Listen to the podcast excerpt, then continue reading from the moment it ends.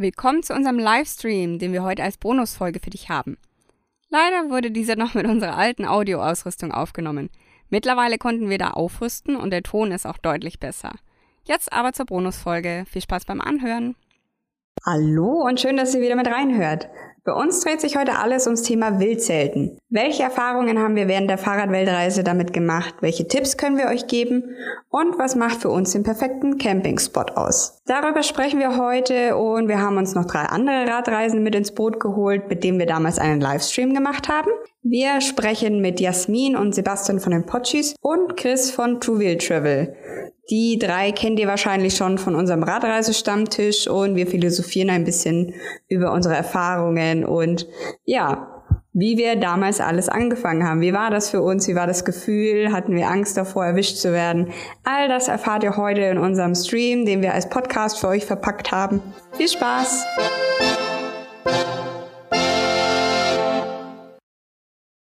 Herzlich willkommen zu unserem Livestream, zu einem neuen Livestream von ähm, Radreise-Stammtisch beziehungsweise Radreise-Talk.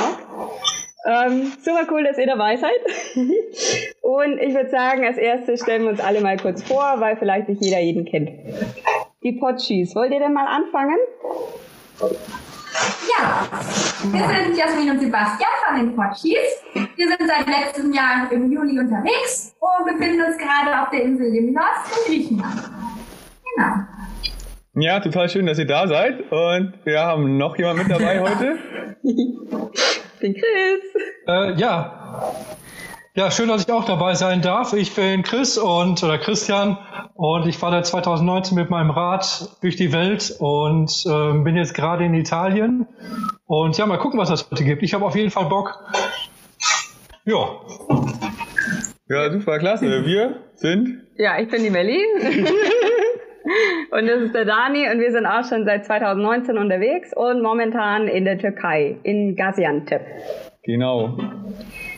Ja, ihr habt bestimmt schon mitgekommen, mitbekommen, heute dreht sich ums Thema Wildzelten, aber auch allgemein eben um Radreisetipps. Deswegen könnt ihr uns gerne Fragen stellen, die wir dann, wenn es passt, auch beantworten. Genau, da kommen wir dann ungefähr in der zweiten Hälfte davon dazu. Ja. Jetzt erzählen wir euch alle mal so ganz grob, wo wir ähm, bisher waren seit dem letzten Stream. Ihr habt bestimmt, Was wir und so wenn nicht, haben. schaut unbedingt an. Wir haben ja schon mal einen Radreisestammtisch gemacht. Das ist, glaube ich, der dritte. Genau. Und ähm, wir wollen euch alle mal kurz erzählen, wo wir denn so waren seit dem letzten Stammtisch und damit ihr mal auf den neuesten Stand kommt und danach kommen wir dann zum Thema Wildzelten. Wer von euch mag anfangen? Ja, Chris? Ne? er ist gerade beschäftigt. Äh, ja, ich kann gerne anfangen. Ich weiß gar nicht mehr, wo war denn der letzte Stammtisch? Ähm, ich glaube, da war ich noch auf dem Festland von Italien. Auf jeden Fall bin ich mittlerweile auf Sizilien, bin einmal komplett um die Insel gefahren und war am Anfang war ich nicht ganz so begeistert von der Insel, weil das ging erstmal hauptsächlich durch Industriegebiete und durch viele Gewächshäuser. Bis ich dann nach Palermo gefahren bin und dann wollte ich eigentlich nach Sardinien weiterfahren und durch diese ganze Corona-Hickhack-Sachen ist das mega kompliziert kompliziert, da muss man Anträge ausfüllen und einen negativen Test haben. Ja, und dann bin ich das noch weitergefahren und habe dann die beste Entscheidung gemacht in den letzten Tagen, dass ich erstmal gesagt habe, ich fahre jetzt abseits der Touristengebiete und schön in das, ja, ins Landesinnere durch die Nationalparks. Da war kein Mensch, da waren Tiere, da waren Bäume, da waren Steine, das war's. Und das war einfach super. Das war zwar mega anstrengend und ich habe 50 Prozent der Zeit mein Rad hochgeschoben, aber es war echt geil und ich glaube, das werde ich demnächst erstmal weitermachen. Ja. Schön durchs Landesinnere. Und ja, das habe ich so erlebt. Also ich bin viel Rad gefahren und Sizilien ist echt der Hammer. So sieht's aus. Oh, wie geht's weiter? Wie war es in Griechenland? Sebastian, genau. Was ist bei euch so passiert? Wir sind endlich wieder unterwegs nach fünf Monaten Pause. Und äh, wir sind durch Valkidiki gefahren, durch die drei Finger und äh, über den ersten, zweiten und den dritten bis äh, zur Grenze vom Athos. Und dann. Ja, beim Autos mussten wir Stopp machen, da kamen wir nicht weiter. Da dürfen nämlich da dürfen keine Touristen hin und Frauen schon mal gar nicht. Also da ist, musste freie Zone. und dann sind wir nach Kavala hochgefahren und von da aus dann mit der Firma ähm, letzten Mittwoch, glaube ich, war es, bis nach Limnos. Und da befinden wir uns jetzt. Genau, und auf Limnos jetzt äh, haben wir jetzt auch schon einiges erkundet. Ähm, die Wüste, also hier ist einer der wenigen Wüsten, die es noch in Europa gibt, ist hier auf der Insel anzutreffen. Super schön gewesen. Ähm, dann haben wir auch, die Wüste führt von den Bergen, die äh, auf Limburg sind, bis runter am Strand. Und da haben wir uns dann einen Schlafplatz gesucht. Und da können wir direkt eine super Story auch zu erzählen zum Thema Wildcampen. Weil wir hatten natürlich auch da eine Schlechtwetterfront, die einmal auf uns zukam. Ähm, also an Wasser hat es uns in der Wüste nicht gemangelt. ähm, ja, aber es war echt stürmisch mit Sturmböen, mit 70 km/h und Starkregen. Oh. Ja, war eine sehr, sehr lustige Nacht. Wir sind froh, dass wir ein gutes Zelt haben, weil sonst wäre das ganz anders ausgegangen. Ähm, ja, da müssen wir gleich ja. unbedingt nochmal drauf eingehen, was für Zelte habt. ja, Kann man genau. vielleicht so ein bisschen mhm. vergleichen, welche Zelte wie, äh, wie stabil sind, was eure Erfahrungen sind. Ja. Weil ich hatte auch schon mal Zelte, die echt überhaupt nicht getaugt haben beim Wind. Aber da kommen wir gleich noch drauf zu. Genau, und jetzt, wie gesagt, fahren wir noch weiter über Limnos und am Donnerstag, ja, am Donnerstag. Am Donnerstag um 1 Uhr morgen Morgens nehmen wir dann die nächste Fähre und dann geht es dann weiter nach Lesbos und dann kommen wir Lesbos und dann kommt die nächste Insel, dann kommen wir Chios und Kos und Kotos und Kreta und ach, das sind ja so viele Inseln. und dann geht's wieder zurück zum Festland nach Kavala und dann gucken wir dann, das verraten wir dann. Das ist noch ein bisschen offen. Ah, okay. Ich muss ich noch mal kurz nachfragen. Wie ist das denn in Griechenland mit den Fähren? Kann man da einfach so von Fähre zu, von Insel zu Insel fahren? Oder ist das da auch so ein großer Hickhack, oder ist das ganz normal Daily Business? Also hier ist das eigentlich so wie in Deutschland ein Busfahrplan. Also die Fähren fahren wirklich äh, an gewissen Tagen immer um die gleiche Uhrzeit. Also die sind untereinander sehr, sehr gut vernetzt. Also man kann wirklich, wie wir jetzt an, irgendwo im Festland starten, zu einer Insel und dann guckst du auf den Fährplan einfach, wann fährt die nächste Fähre zu der Insel, wo es hin möchte. Also man hat dann immer, wie so Bus wirklich. Du steigst in einer Insel ein, und die fährt dann wie ein Busplan so die einzelnen Bushaltestellen quasi ab, die einzelnen Inseln und kommt dann wieder am Anfang raus. Also das ist ganz easy eigentlich. Du, musst nur einen Fährplan Was kostet das? So ähm, das ist variiert ein bisschen. Das variiert immer ein bisschen. So kurze Fahrten sind zwischen 15, 15 Euro. Also wir hätten jetzt 16 Euro pro Person bezahlt. Mhm. Wenn man natürlich jetzt weitere Fährfahrten nimmt, zum Beispiel von jetzt Thessaloniki, was ganz im Norden ist, nach Kreta fährt, dann sind es auch mal dann äh, 35 Euro pro Person. Ja, also beim letzten Mal waren wir noch in Antalya. Seitdem genau. äh, hat sich auch viel getan bei uns. Wir sind wieder nach Kappadokien gefahren. Da waren wir schon mal. Sind in eine Untergrundstadt gegangen, die war richtig cool ähm, haben sensationelle Bilder geschossen, sind dann über den Antitaurus geradelt. Ja, das ist die höchste Gebirgskette, die die Türkei so hat, mit 3700 Höhenmetern. Ja. War super anstrengend, aber unglaublich schön. Da oben war noch Schnee. Schön, ja. Unglaublich toll. Und, und dann die Katastrophe. Es haben schon ein paar Leute mitbekommen von euch. Und zwar ist unser Handy. Mit dem LKW überfahren worden. ich lache jetzt, aber das ist sehr traurig und das war wirklich dieser Tag, der war ja, der schlimmste. Den Berg runter? Ja. Das war so, so ein Feldweg, ne? Und mhm. wir, nehmen immer die Wege, die eigentlich keinen Verkehr haben. Richtig schön gemütliche Wege. Und äh, die ganze Nacht kommt kein Auto, gell? Und dann fahren wir da runter, das Ding rutscht aus der Halterung und wir weichen im LKW aus und natürlich fährt er dann genau da rüber. Den ganzen Tag war nix und ja, so, so passiert das halt. Ah, Chris hat auch so ein Ding. Ja. Das ist auch ein LKW. Nee, das ist mir so runtergefallen mehrmals, bis ich mir dann endlich eine richtig stabile okay. Schutzhülle geholt habe. Aber ich glaube, das gehört beim Radfahren ja, einfach dazu. Handys sind echt Verschleißteile. Ja. Naja, egal, jedenfalls äh, sind wir dann aus dem Antitaurus rausgefahren mhm. ähm, und sind jetzt mittlerweile in Gaziantep. Das ist schon fast an der syrischen Grenze. Fast in der Nähe von Aleppo, aber noch nicht ganz dort. Es ist unglaublich heiß. Ja, es ist sehr heiß ja. und ähm man merkt schon den arabischen Einfluss so. Also Während in dem Teil der Türkei, wo wir vorher waren, ja, noch die, die, die, Schrift lesbar war, wird es jetzt wirklich arabische Schriftzeichen, alles ist doppelt beschriftet und ähm, man merkt schon wirklich, es ist wie ein anderes Land hier, muss man sagen. Also es ist ganz anders und es macht uns richtig viel Spaß. Ja, überall, wo wir waren, vorher in der Türkei, haben uns die Türken auch gesagt, probiert unbedingt das gute Essen aus ja. Gaziantep, weil es wirklich sehr bekannt dafür ist und wir haben Sachen probiert, es ist wirklich der Hammer. Es ist wirklich super lecker und auch das, das Baklava, mhm. was wir hier probiert haben, das äh, sprengt die Vorstellungskraft. So was haben wir noch nie Vor allem, wie viel Zucker da reinpasst in so ein Baklava. uns, Vor allem die Pistazien. Ja, wir haben uns ein kleines Heftchen angelegt mit den Sachen, die wir gerne noch probieren wollen und ähm, ja, versuchen die dann auch abzuhaken noch. Ja, genau. Und wo es bei uns weitergeht, das verraten wir euch, wenn ihr bis zum Ende am Stream noch dran bleibt. Und ich glaube, die anderen verraten euch auch alle noch, wo es lang geht. Ja. Wenn das Internet durchhält, ja. Ja, locker. Ja, ja. Wir haben das jetzt alles Moment sieht es doch gut aus. Ja, das kriegen wir schon hin. Ja, und wie es auch weitergeht, also als nächstes, ähm, unser Thema für heute ist ja Wildcampen. Und Genau. ich denke mal, wir sind alle ambitionierte Wildcamper, ähm, weil für, das ist einfach das Praktischste. Ähm, ja, erzählt doch mal, was, wie war eure erste, allererste Wildcamp-Erfahrung? Äh, wer will anfangen? Das allererste Mal Wildcampen. Wie war das? Potschis, wenn ihr mögt. Also, Na gut, dann fangen wir an. Allererste, auf, auf Reise, nur auf jetzt die Radreise bezogen oder überhaupt das? Ja, allgemein, weil ich finde, das ist einfach schon so ein Schritt, wenn man auf dem Campingplatz ist und dann ist man wirklich illegal, in Anführungsstrichen. Äh, Ja, meistens genau. wird das ja Deutschland gewesen sein. Da hat man so ein schlechtes Gewissen. Hoffentlich sieht mich keiner. Hoffentlich kommt kein Wanderer vorbei, der mich jetzt war der Polizei, äh, ja, bei der Polizei anklagt. Und naja, erzählt mal, wie war das bei euch? Ja, also wenn wir so anfangen, mein allererstes Wildzelterlebnis war damals, glaube ich, mit vier Jahren im eigenen Garten.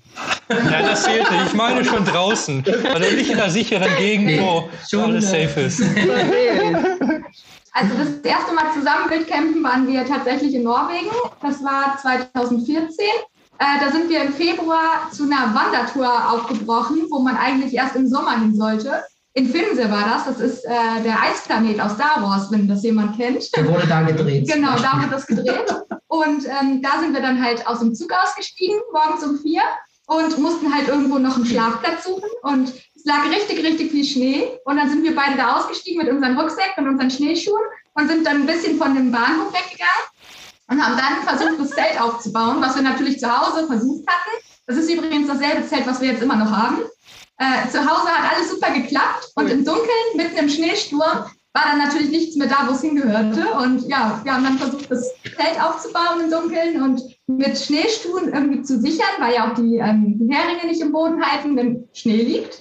Und ja, das war so unser erstes äh, Wildcamp-Erlebnis. Ja, und das dann direkt noch bei minus 30 Grad. ja. Und du weißt, das, was du vorhast, ist bescheuert, wenn dir sogar am Bahnhof ein Norweger sagt, ihr fucking Germany. Und lacht sich kaputt. Fucking Germany. Ah, Und lacht Das ist aber aus. schon an anderen Stellen öfter passiert. Das hat nichts mit dem zu tun, was du vorhast. Fahr mal nach England. Ja, also das war unsere allererste Erfahrung. Also wir haben direkt äh, ja, volles Ballett losgelegt. Ja. Ja, so im Winter mit Schnee campen ist ja auch nochmal eine andere Nummer. Also das ist schon Hut ab. Super. Also im Zelt waren es minus 10 Grad und draußen dann halt teilweise minus 20 bis 30, je nachdem. Und äh, ja, war ganz schön frisch, sag ich mal. Geht das euch dann auch so, wenn man, auch- morgens, äh, wenn man morgens wach wird und so, eigentlich muss ich aufs Klo. Aber ich will nicht, weil Ja. es ist so kalt. Und wie lange kann ich jetzt aushalten, nicht aufs Klo zu gehen? wenn man Ja, das ist so eine macht Sache. und da schon Eiswürfel rauskommen. Ja. Da bin ich froh, dass ich ein Mann bin, dass ich da mal eben ganz kurz nur so und eine Frau muss ja die ganze Hose runterlassen. Also die muss ja komplett blank ziehen. Ja. Ja. So, machen wir Themawechsel.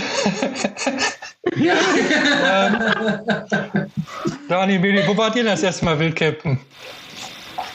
Boah, ich kann mich da gar nicht mehr dran erinnern. Ich habe, glaube ich, schon immer irgendwie wild gecampt.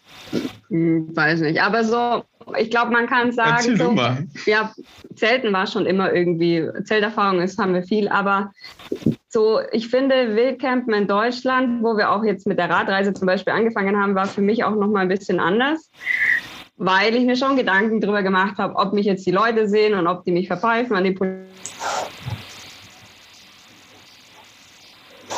Wenn man eigentlich Wildzelten macht und äh, ja, wenn man wirklich das jeden Tag macht, äh, desto normaler wird es dann auch.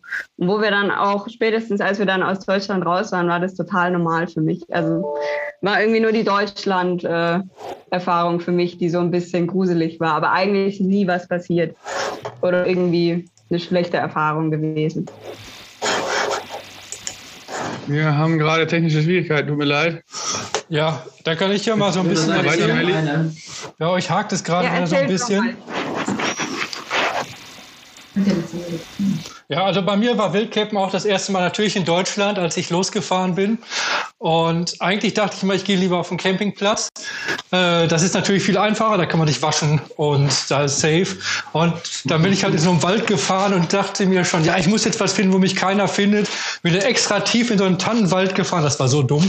Und dann war es halt total kalt und nass da und ich hätte da überhaupt gar nicht übernachten müssen. Und das Schlimmste waren die ganzen Geräusche, die man nicht kennt.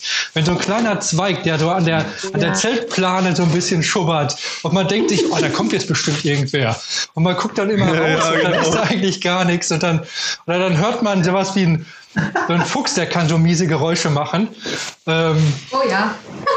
ja, vor allem wenn man da was nicht kennt und nach einer Zeit irgendwann ist man dann einfach so abgebrüht, dann brüllt man auch raus, ey du scheiß Wildschwein, jetzt halt doch mal das Maul, äh, ich will hier schlafen oder Oh ja, also das ist mir schon öfter da haben wir auch passiert. eine gute Anekdote dazu. Ja, oder wenn man irgendwo in Rumänien ist und man hört dann so Hunde heulen und ist sich nicht sicher, ob das dann halt Wölfe sind und dann fängt man an zurückzuheulen, weil es einem so auf den Keks geht. Ich glaube, Ja. man gewöhnt sich da relativ schnell dran. Du bist doch aktuell in Italien, gell? Ja, Ähm, als wir durch Italien gefahren sind, da gab es da so ein Viech, ich weiß leider bis heute noch nicht ganz, was es war. Wir haben in so einem Flussbett an der Nähe gezeltet und, ähm, oder ich glaube, bivakiert, ich weiß nicht mehr genau. Nee, Jedenfalls wir haben bivakiert. bivakiert, ja. Ich wach so morgens auf und ich wusste nicht, wa- was ist da los? Irgendwas schreit. Ganz laut. Ich Also dachte erst, wirklich? ein Mensch hat sich wehgetan oder sowas. Ein ein Kind ist hingefallen oder irgendwas ganz komisch. Dann werde ich immer wacher, immer wacher und es äh, wird immer lauter. Und es hat immer so. "Ah, ah, ah." Oh, das wissen wir, was es war. Und nicht verraten, ich muss das zu Ende erzählen, ne? Und ich, ich, hab, ich bin nie auf ein Tier gekommen. Ich, ich, ich habe das erst an der Rache rausgefunden, dass es ein Viech ist. Ja. Und äh, anscheinend haben wir direkt auf dem Weg, wo, wo das Viech immer jeden Tag langläuft, dort unser Zelt aufgestellt. Und es kam einfach nicht drauf klar, dass da jetzt ein Zelt steht, was es noch nie gesehen hat und nicht damit umgehen kann. Und hat dann so lange geschrien, bis ich ganz laut gebrüllt habe, Hals, Maul. Und dann hat man gehört, wie es wegläuft. Und wie der Ton von dem Tier immer leiser wird und wie es würde es maulen. Und äh, ja, jetzt bin ich mal gespannt, ob du weißt, was es, ob du mir sagen kannst, was es ist. Also wenn du Ja. sagst, dass es so, so wie so ein Schreien war, so "Ah! Ah!", Ja, Ja, genau. dann war es ein Rehbock. War ein Rehbock, oder? Ich weiß es nicht, keine Ahnung. Wir hatten, wir hatten Aber das das hatten wir nämlich- gespannt, also wir waren direkt auf dem Boden gesehen. gelegen, hatten das Tarp drüber gespannt und ich wollte jetzt auch nicht irgendwie rausgucken. Ich hatte eh die Brille nicht in der Nähe und ja, wir haben nur Ja, gehört, musst- wie, wie das Tier sich dann entfernt hat und ein bisschen rumgemault hat, weil wir was gesagt haben. Weil das hatten wir nämlich auch in unserer, wo wir mit der Fahrrad, also wo wir losgefahren sind mit den Rädern, auch in unserer allerersten Nacht in Deutschland gehabt, auch so ein Bellen, direkt neben dem Zelt. Da haben wir auch gedacht, was ist das für ein Vieh? Und dann sind wir, am nächsten Tag sind wir auf YouTube alle möglichen Tiergeräusche durchgegangen, bis wir es gefunden haben. Das war, das war ein Rehbock, das nennt sich Schrecken. Das hört sich an wie so ein, wie so ein Schrei von einem Menschen, gemischt mit so einem Bellen von einem Hund. Und das ist Ja. das ist Schrecken. Das, das machen diese Rehböcke einfach nur, um äh, ihre Artgenossen, ihre Herde zu warnen. Da ist irgendwas, was nicht da sein sollte. Aber sie können es aktuell also nicht sehen, sie können es visuell nicht wahrnehmen. Und deswegen schreien sie dann und ziehen sich dabei immer langsam weiter zurück. Da haben wir nämlich auch in der Nacht gedacht, Alter, was ist das denn für ein Yeti? Richtig gruselig. Wenn man das noch nie gehört hat und im dunklen Wald liegt, ja, gruselig. Ja, aber ja ich es ist denke, immer irgendwie so ein bisschen gruselig, wenn man so Ja, so Geräusche diese hört, Geräusche, die man stimmt. noch nicht einordnen kann, die man noch nicht kennt. Ja, Auch was Chris vorhin gesagt hat, wenn irgendwas an der Zeltplane so ein bisschen ist, du denkst, da läuft einer. das ist nur der Wind. Ja, genau. Oder so. Äh, was ich auch manchmal denke, ist, wenn, als ob jemand auf Kies läuft. So, diese Geräusche. Rocco, da hatten wir die ganze Zeit ähm, da haben wir Begleitschutz. Wir wurden da relativ viel von der Polizei verfolgt. Und irgendwann ähm, bin ich nachts dann immer aufgewacht, so, was, ist jetzt schon wieder ein Polizist in Ihrem Zelt? Wollen Sie mich jetzt schon wieder wecken? Wollen Sie schon wieder meinen Ausweis sehen? Das hat so Paranoia mit mir betrieben, das hat mich so genervt, dass ich nicht mehr richtig schlafen konnte, weil ich die ganze Zeit dachte, okay, entweder sind es die Bullen oder irgendwer ist da draußen. Aber im Endeffekt war niemand da, sondern halt nur Tiergeräusche. Oder der Wind. Oh ja, oder die Bullen, also sie waren schon ab und zu da. Ja, aber ich glaube, da wird man nach einer Zeit echt abgehärtet. Und ähm, was haltet ihr von in der Stadt übernachten? Irgendwie in Parks oder so? Äh, Oder irgendwelche Denkmäler, wo man sich hinter verstecken kann, Parkbänke. ja, also der Dani ist ja mittlerweile schon tatsächlich sehr abgebrüht. Ich sage dann immer noch nein, also mein Veto überwiegt dann meistens, weil ich so lange nerve, dass man sich dann doch irgendwie äh, auf einen Platz einigen kann, der nicht ganz so offensichtlich Melli ist. macht das dann auch wie das Tier.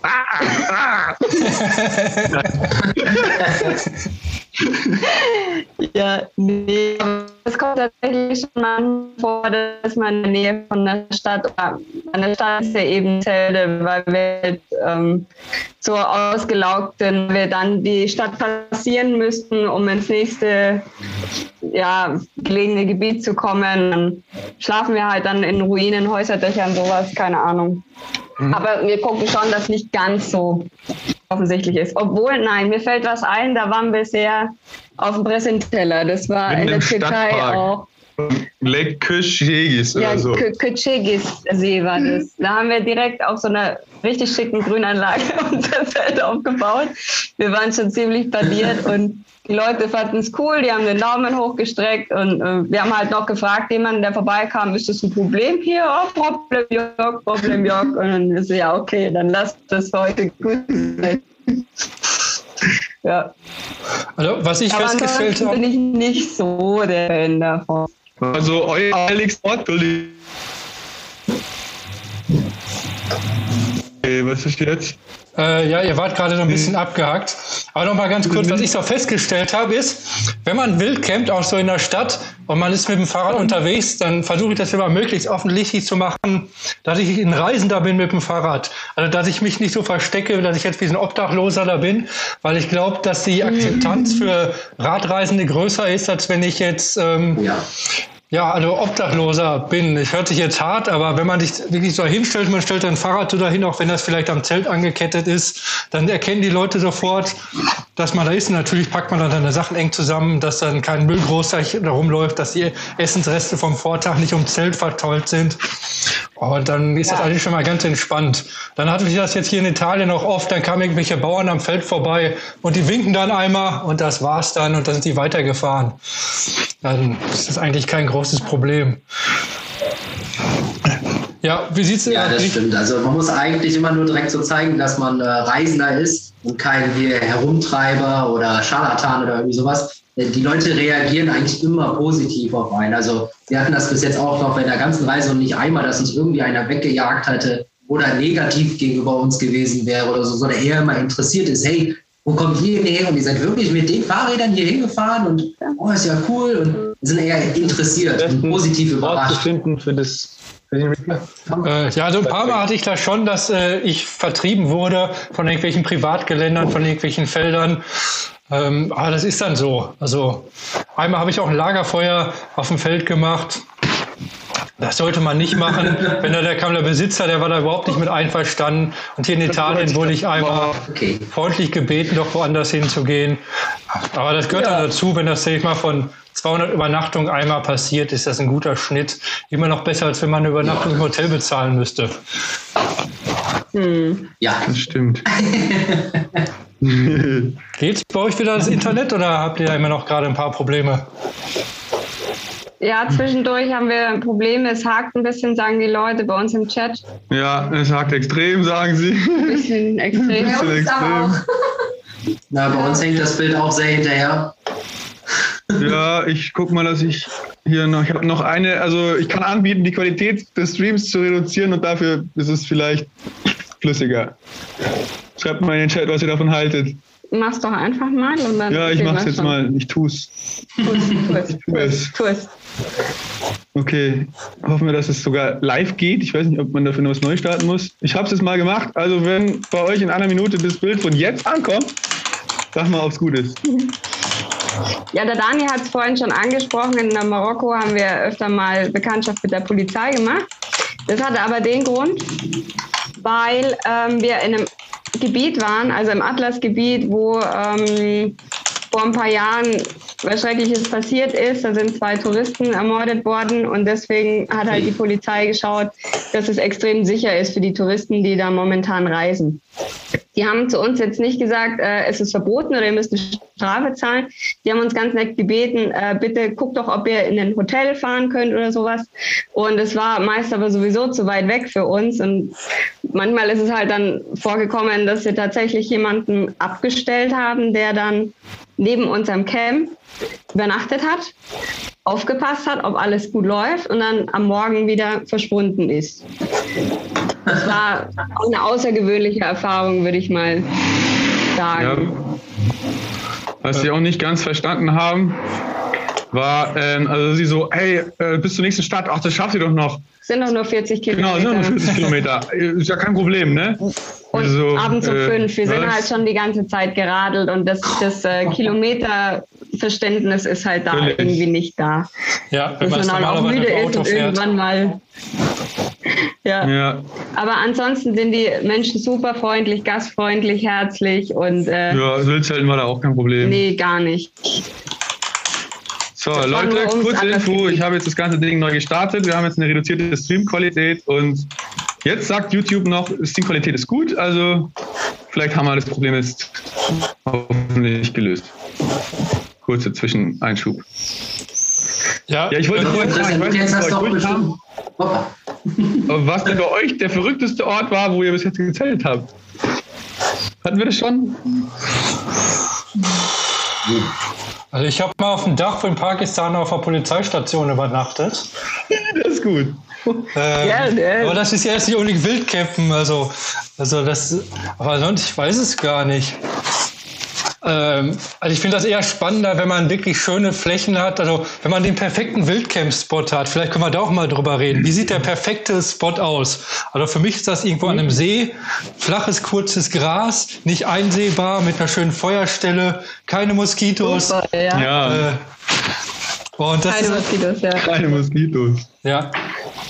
Ja, wo man so runterkommen ja, kann, wo man waschen kann, Wasser in der Nähe, genau. Ja, Wasser in der Nähe macht Keine immer schon eine geile Atmosphäre, oder? Auch wenn das jetzt ein Fluss ist, wenn er nicht so laut ist ja. oder ein See, das ist ja genau. was aus. Wir sind auch häufig da, wo man Trink, Trinkwasser ausfüllen kann.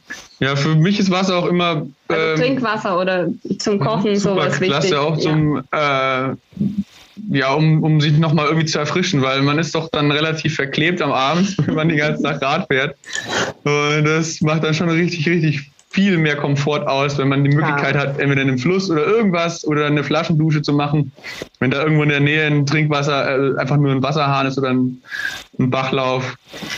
Also Wasser ja. würde ich auf jeden Fall auf die Liste des perfekten Campsports hinzufügen. Ja, schon. Wenn es Trinkwasser ist, ist es noch besser. Macht ihr das auch immer so? Also bei mir ist das so, ich fahre so um 18 Uhr, überlege ich so, ich suche jetzt den perfekten Spot. Der, da muss alles stimmen. Und so um 18.30 Uhr, ja, der muss vielleicht nicht am See sein. Und um 18 Uhr, ja, will das Gras ein bisschen, oder höher ist es auch okay. Und um 20 Uhr, ja, ich nehme alles, wo ich mein Zelt aufschlagen kann. So. Das ist meine Ansprüche, die sinken dann immer, bis es später es dann wird. Und, dann, und wenn es dann die Sonne untergeht um 22 Uhr, dann, dann ist das auch irgendwie so ein Denkmal, wo man dann eine, so eine Isomatte hinterlegen kann, das reicht dann auch. Neulich sind wir da, ähm, als wir aus dem Antitaurus runtergefahren sind, da gibt es so ähm, wie so Plattformen, wo sich die Türken treffen und da kommt fließend Wasser raus und dann können die da auch grillen. So. Eine richtig schöne Plattform äh, gewesen und richtig toll. Und wir haben uns gedacht, ah komm, das ist so schön, da können wir bleiben. Aber auf die Uhr geguckt, es ist erst 2 Uhr, da können wir doch noch nicht bleiben, da fahren wir noch ein Stück. Dann kommen die ganze Zeit zur Plattform, ne? Und wir denken uns, da kommt doch bestimmt noch mal irgendwann eine. Und dann ist es so weit, es kommt keine mehr, ne? Ja. Die schönen Plattformen sind alle weg, es gibt kein Trinkwasser mehr. Ja, und dann nimmt man das nur noch, was kommt, weil man eh keine Lust mehr hat. Genau, genau. Aber wie ist es denn bei euch? Weil du, Chris, hast jetzt gesagt, du fährst schon so 18 Uhr, 19 oder 20 Uhr, weil wir fangen tatsächlich schon so ab um vier an, so ein bisschen Ausschau zu halten, die Gegend ein bisschen mehr zu beobachten, wo wir dran vorbeifahren und dann, weiß nicht, zu so 5 Uhr. Schicht im Schacht. Ist Schicht im Schacht, ja. Also so am dunklen Zelt aufbauen ist, ist irgendwie ja, nicht so unser Ding. Ja. wie ist es bei euch so? Zelt im, im Dunkeln aufbauen? Äh, also ich baue mein Zelt meistens im Ah, ja, bitte. Also Ne, mach weiter. Ja, also ich baue mein Zelt meistens im Dunkeln aus. Der große Unterschied ist, ich bin ja jetzt alleine unterwegs und ich muss mich nicht alleine fünf Stunden irgendwo dahinsetzen alleine. Das da reichen auch zwei, drei Stunden aus. Ähm, dass ich halt einen schönen Platz finde, mein Abendessen mache. Und jetzt ist es doch hier in den Zielen deutlich dichter besiedelt. Ich bin meistens auf irgendwelchen Feldern, oftmals auch so Olivenhaine oder so Olivenfelder, wo die Bäume relativ weit auseinander sind. Und aus dem Grund warte ich immer relativ lange, bis ich mein Zelt aufbaue. Also hier geht ja so um Viertel nach acht die Sonne unter. Und dann ist das absolut ausreichend, wenn ich da so Viertel nach acht mein Zelt aufbaue, dass das nicht jeder sofort sieht. Und dann sitze ich dann so lange. Auch für den Fall, dass ich jetzt irgendwie vertrieben werde, habe ich noch nicht alles auseinandergeröppt. Ähm, deshalb baue ich das immer später aus. Wenn ich jetzt mit anderen Leuten unterwegs bin und da kann er wirklich schon lange abends da sitzen und äh, dummes Zeug reden, dann macht es auch Sinn, früher Feierabend zu machen. Aber als Solo-Reisender, äh, dafür muss ich aber gestehen, ich schlafe auch morgens manchmal so bis neun oder so oder zehn. Luxus. Naja. Ja, ja, ja. Ja, Jasmin, Sebastian, wie ist es bei ja euch? genau. Also wir bauen uns eigentlich immer, beziehungsweise wir, wir kommen immer im Hellen an und äh, bauen uns dann meistens auf, wenn es langsam dunkel wird, dass man dann, wenn es dunkel ist, im Zelt verschwindet, aber vorher die Leute halt einen auch nicht mit dem Zelt sehen. Also wir setzen uns dann noch dahin, wenn wir am See sind aber, oder am Strand, je nachdem, äh, dass wir dann noch schwimmen gehen und dann halt da noch so rumsitzen und dann das Zelt aufbauen, wenn es langsam dunkel wird.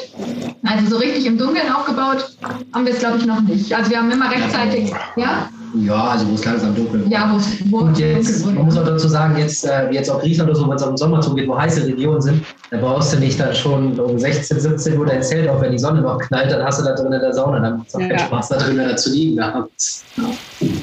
Deswegen da dann mal warten, bis so langsam die Sonne untergeht, dann ist es auch dann was kühler und die Leute sehen einen nicht mehr und es ist einfach weniger los.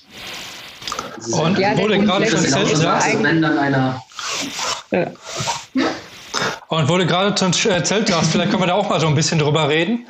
Ähm, Wie bitte? Du hast erzählt, ihr hättet richtig harten Sturm gehabt auf Griechenland. Ja. ja, Ja, das war schon fies. Also es war nicht der, also wie Jasmin auch schon erzählt hatte, das ist das Zelt, was wir uns auch 2014 gekauft haben, mit dem sind wir aktuell immer noch unterwegs. Äh, welches Äh, Das war Zelt jetzt nicht denn? der erste Sturm. Äh, wir haben das äh, Helus 3 von der Marke Wechsel. Mhm. Ist ein deutscher Hersteller aus äh, Hamburg.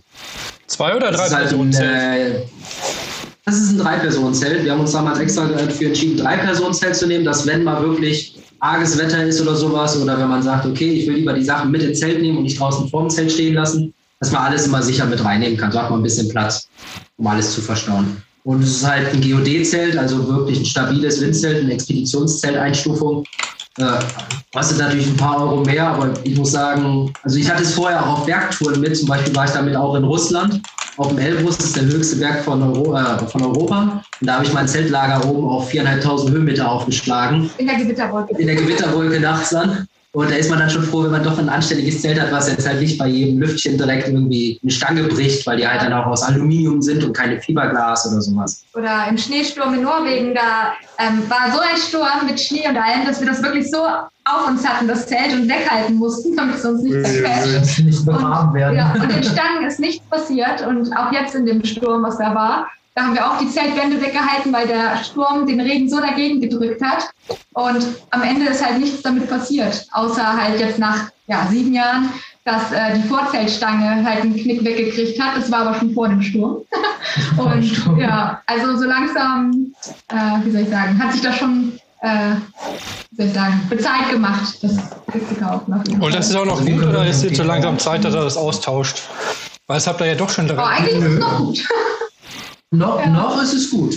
Also noch hält es auch allen Regen fern und hält den Windstand. Also wir werden es auch ja, noch weiter nutzen, bis es halt wirklich dann irgendwann nicht mehr geht, weil es dann durchnässt oder weil dann alle Stangen zerdämmelt sind oder so. Bei gut, also bei starkem Regen und Sturm ähm, werden halt die Zeltwände äh, eingedrückt und dann fängt es an, dass es außerhalb ähm, von uns anfängt reinzutropfen. Also das kann man halt, Das ist ja, ein bisschen Feuchtigkeit an den Ja. Rändern reindrückt. Aber das ist bei, denke ich mal, bei Sturm mit Starkregen normal. äh, kommt halt ein bisschen vor. Aber solange man nicht komplett absäuft und dann, ja, Es tropft zumindest noch nicht rein. es kommt nicht rein. Genau.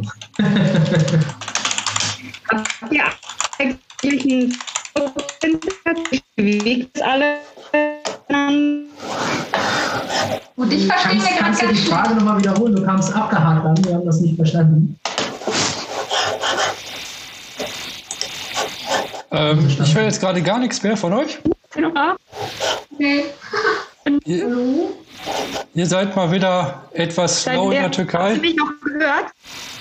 Nee, leider gar nicht mehr. Habt ihr meine Frage noch gehört?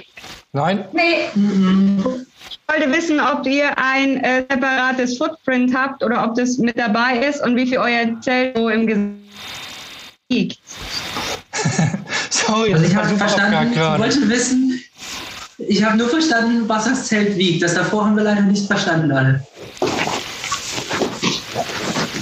Jetzt wird es aufgeschrieben auf dem Zettel.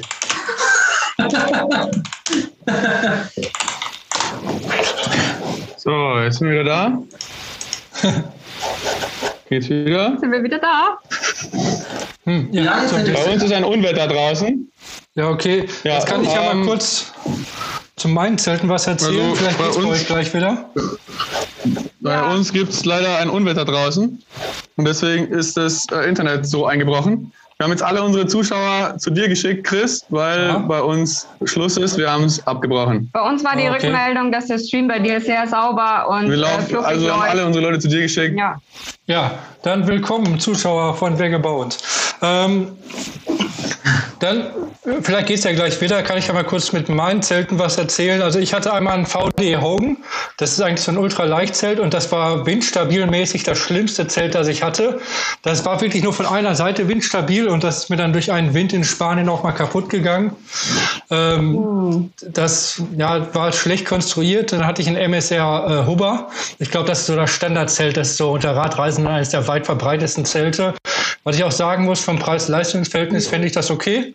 Und das ist auch wirklich windstabil. Und jetzt habe ich so ein super günstiges Zelt äh, von Decathlon. Und ich kriege gerade die Info, dass wir noch zehn Minuten haben, da müssen wir einen neuen Zoom-Call starten. Aber wir wissen jetzt, wie das geht. Ähm, Das also, ich bereite das zwischendurch schon mal vor. Also jetzt habe ich gerade ein Zelt von Decathlon.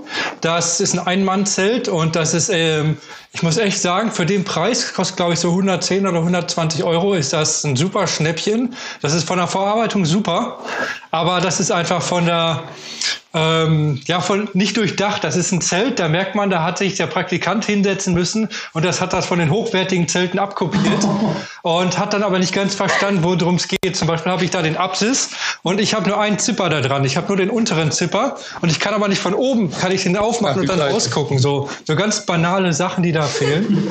Okay, äh, da merkt man das einfach. Aber von der Ver Verarbeitungsqualität ist das echt super. Deshalb kann man das auf jeden Fall mal machen. Aber Daniel, Mille, ihr habt, glaube ich, ein richtig geiles Zelt, oder? Hm, Da hat auch eine Weile gedauert, um da zu landen. Wir haben am Anfang ein, ähm, also No-Name-Zelt gehabt, ich weiß gar nicht, was das war. Das war aber so entsetzlich, dass wir gesagt haben, okay, wir lassen uns jetzt mal wirklich beraten. Ja, genau. Und dann sind wir wo gelandet, Hilberg zuerst Auflast haben bekommen sozusagen. Es war eigentlich ganz interessant, weil es sehr leicht ist. Das ist das Nallo 3, Nallo 2 geht. Ja. War das super leichtes Zelt, ganz toll gewesen eigentlich. Aber jetzt wahrscheinlich hört man es gar nicht immer. Ihr seid gerade wieder super abgehackt. Vom Nallo. Ja, ja, das 21. Jahrhundert. Ich probiere es nochmal. Wir hatten dieses Nalo und ähm, irgendwann in Marokko ist es dann tatsächlich äh, reingeregt. Das war nicht dicht. Und wir hatten äh, die Zeit davor ein Problem Lüftung. Also es war immer total viel Tauwasser außenrum. Wir haben alles zu reif lüften, aber war nicht so mit der So, Ihr seid gerade komplett weg jetzt. Leider. Ähm, ja, man hört dich gerade gar nicht mehr. Ähm. Also ich übernehme das mal ganz kurz. Auf jeden Fall und Dani Meli, falls ihr das mit gehört habt, ein super geiles Hilleberg-Zelt. Die hat mir auch erzählt, dass sie mega damit zufrieden sind. Wer die Zelte kennt, die sind echt super teuer. Äh, Da kann man eine Eigentumswohnung, nein, nicht Eigentumswohnung, eine eine Mietwohnung kann man dafür ein paar Monate mieten, je nachdem, wo man ist. Ähm, aber es ist einfach ein Zelt, wenn man super lange unterwegs ist, dann lohnt sich das schon. Und das ist dann eines der Zelte, da ist wirklich jede Kleinigkeit dran durchdacht. Also äh, das lohnt sich schon, wenn man lange unterwegs ist. Da merkt man den großen Unterschied zu den Decathlon-Zelten. Ich weiß nicht, wer. So, jetzt ist bei euch auch ganz komplett dunkel. Ähm, also ich würde mal vorschlagen, ich starte hier noch mal kurz äh, neu und dann könnte man vielleicht in die Fragerunde übergehen. Dann vielleicht gibt es da ein paar Fragen. Heute ist ja ein bisschen ruhiger im Chat. Ähm, deshalb habt ihr jetzt die Gegen äh, Möglichkeit, dass, äh, ja, dass quasi jede Frage beantwortet wird. Also ich würde noch mal kurz abbrechen, da sind wir in zwei Minuten oder einer Minute wieder da. Zeit für ein neues Bier aufzumachen. Und vielleicht geht es beim Vegaboat ein bisschen besser. Okay. Ähm, Wir sind wieder da. ihr seid wieder Könnt ihr da. hören und sehen? Habt ihr gehört, was ich gesagt habe? Ja, ist es stabil? Äh, seid ihr jetzt draußen? Ja, wir sind draußen. Ja, pass auf, ich breche noch mal kurz ab und schicke euch einen neuen Link. Wir sind dann sofort gleich wieder da, weil es schon wieder abgelaufen ist. Okay, Hier ist bester WLAN-Empfang. ja, aber keine Steckdose. So, ja, ich starte jetzt gerade noch mal neu. Ähm, und das mache ich mal fix. Ich weiß ja jetzt, wie es geht. Das sollte jetzt ein bisschen schneller gehen. Ich könnte, draußen ist gerade Motorrad, das hier gestartet wird. Es könnte sein, dass das, dass das ein bisschen stört, aber das macht ja überhaupt nichts. So, jetzt lade ich die anderen mal kurz ein und verschicke denen den Link. Da könnte man noch ein bisschen Werbung machen. Äh, ja, keine Ahnung. Wofür sollte man Werbung machen? Ich weiß es gar nicht. Für weniger Konsum, das wäre doch was. Wenn alle Leute weniger Konsum konsumieren, dann wäre das schön. So, ähm, so, eine neue E-Mail versenden. Muss ich hier nur einfügen und versendet. So, dann geht es gleich bestimmt auch weiter. Dann haben wir nicht mehr das, äh, das dreigeteilte Bild. Ich weiß nicht, habt ihr irgendwelche spannenden Fragen, auf die man so ein bisschen eingeben könnte? Ist heute ja mal ein bisschen ruhiger. Ich weiß nicht, liegt das an Pfingsten? Habt ihr wahrscheinlich viel zu tun. Äh, wie motiviert euch jeden Tag wieder weiterzufahren? Ja, da können wir gleich mal drauf eingehen. Snickers ist keine Frage. so, ich denke mal, es wird gleich wieder losgehen. Ist natürlich ein bisschen schade, dass das jetzt in der Türkei mit dem Internet. Äh, Hallo? Funktioniert es? ich höre gerade schon mal was. Ähm, einen Moment. Da geht es gleich weiter. Wir müssen schon wieder da sein. Zu klein. Okay, keine Ahnung. Das sieht super professionell aus, wie er das da macht. So, Im Chat kriege ich gerade die Frage, wo ist rausgefahren? Äh, rausgefahren ist Hallo. gerade in der Babypause. Außerdem machen wir jetzt in abwechselnder Besetzung hier. Ähm, da sind immer andere Leute dabei und ich denke mal, wir können auch mal ein bisschen externe Leute demnächst da reinholen. Das waren ein paar Leute, die vielleicht auch gar nicht mehr so mit dem Radreisen was zu tun haben. Und jetzt gucke ich mal kurz, seid ihr schon Okay, ich glaube, es geht wieder. so? Kann es sein? Bei mir ist es jetzt gerade ein bisschen seltsam. Eins, zwei, drei. Jetzt habe ich drei Bilder. Ja, es müsste jetzt wieder gehen. Äh, könnt ihr mal Also ich glaube, es sieht gut aus. Hallo, Super wir haben halt jetzt keinen Strom, aber wir versuchen es einfach Wir mal. haben jetzt noch ein bisschen Akku und gucken mal, wie lange es geht. Ja, okay, dann kam nämlich gerade bei mir im Chat. Ich denke mal, jetzt werden wahrscheinlich viele Fragen bei mir reinkommen. Äh, Ja, hat Vagabond wirklich einen Hilleberg? Äh, ja, Ah ja, genau, da waren wir. ja. Also wir hatten am Anfang einen Hilleberg Nallo 3, äh, 2 GT das ist eigentlich ganz nett, weil es schön leicht ist und ähm, äh, hat uns eigentlich am Anfang auch ganz gut gefallen. Allerdings ist das konstruktionsbedingt nicht sehr gut durchdacht gewesen, weil das Ende von dem Zelt, also es ist ein Tunnelzelt, muss man dazu sagen. Und ähm, der Lüfter am Ende, der ist unten. Und das ist unglaublich nervtötend, weil das Zelt regelmäßig unter Wasser steht innen. Und nicht, weil es irgendwie reinregnet oder sowas, sondern weil weil die Kondenswasser ja. einfach, weil das Kondenswasser die ganze Zeit sich innen dran niederschlägt. Und ähm, meine Füße, ich bin 1,85 groß, die sind immer an das Zelt unten dran gekommen mit dem Schlafsack. Und somit war das Ende von meinem Schlafsack immer nass.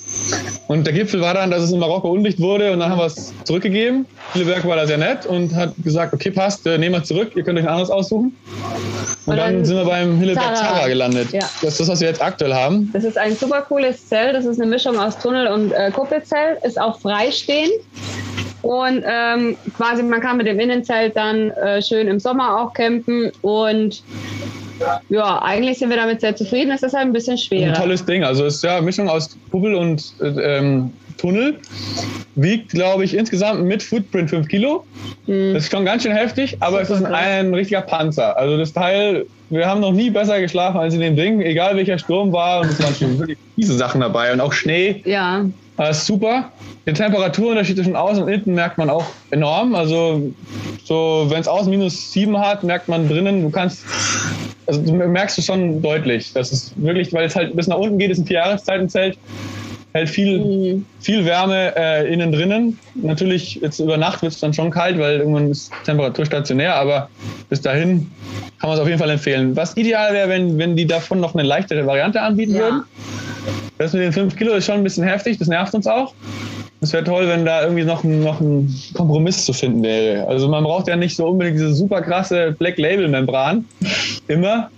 Das reicht auch, wenn sie es als Red Label anbieten würden oder sowas. Aber ja. ja. Ich glaube, das ist aber genug der Werbung. ähm, so, jetzt habe ich eine coole Frage gekriegt. Äh, wie motiviert ihr euch jeden Tag weiterzufahren? Was sagen die Potschis dazu? Müsst ihr euch motivieren? Nein.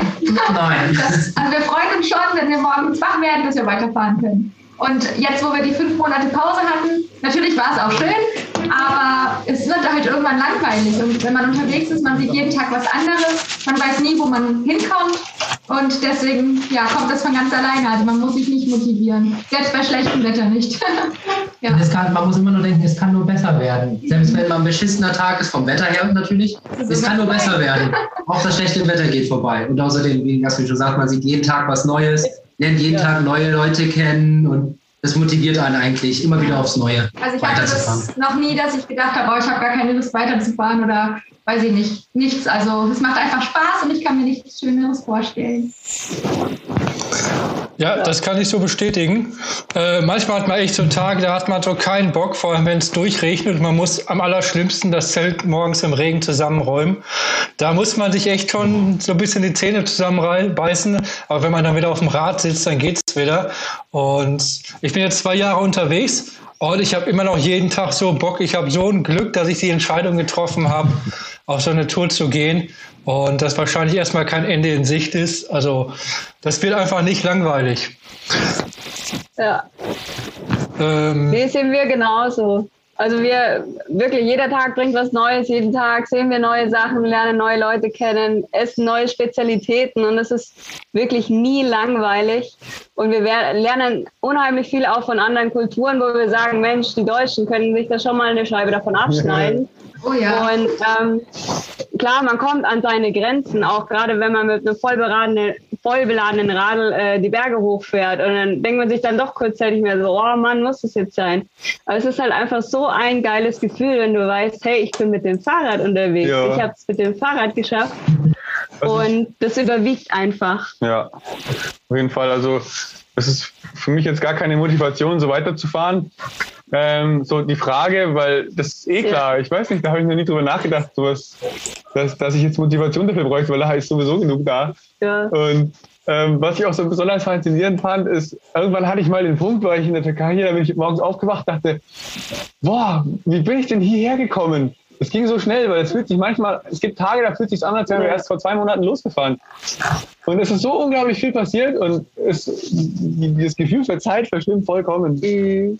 Deswegen, das ist, Nee, jeder Moment, den wir erleben auf dem Fahrrad, das ist eigentlich so was Kostbares und es kann uns auch keiner mehr nehmen. Und Ja. deswegen bin ich auch unheimlich froh, dass ich alles hinter mir gelassen habe in Deutschland damals und diese Entscheidung getroffen habe. Weil äh, man wächst an sowas. Es Oh ist ja. unheimlich bereichernd. Und die ganzen Erfahrungen und man lernt halt auch viel über sich selber und über den anderen auch. ja. ja. Ja, also ich habe hier nächste interessante Frage. Wie ist eure Erfahrung mit Warm Showers? Äh, macht ihr viel Warm Showers?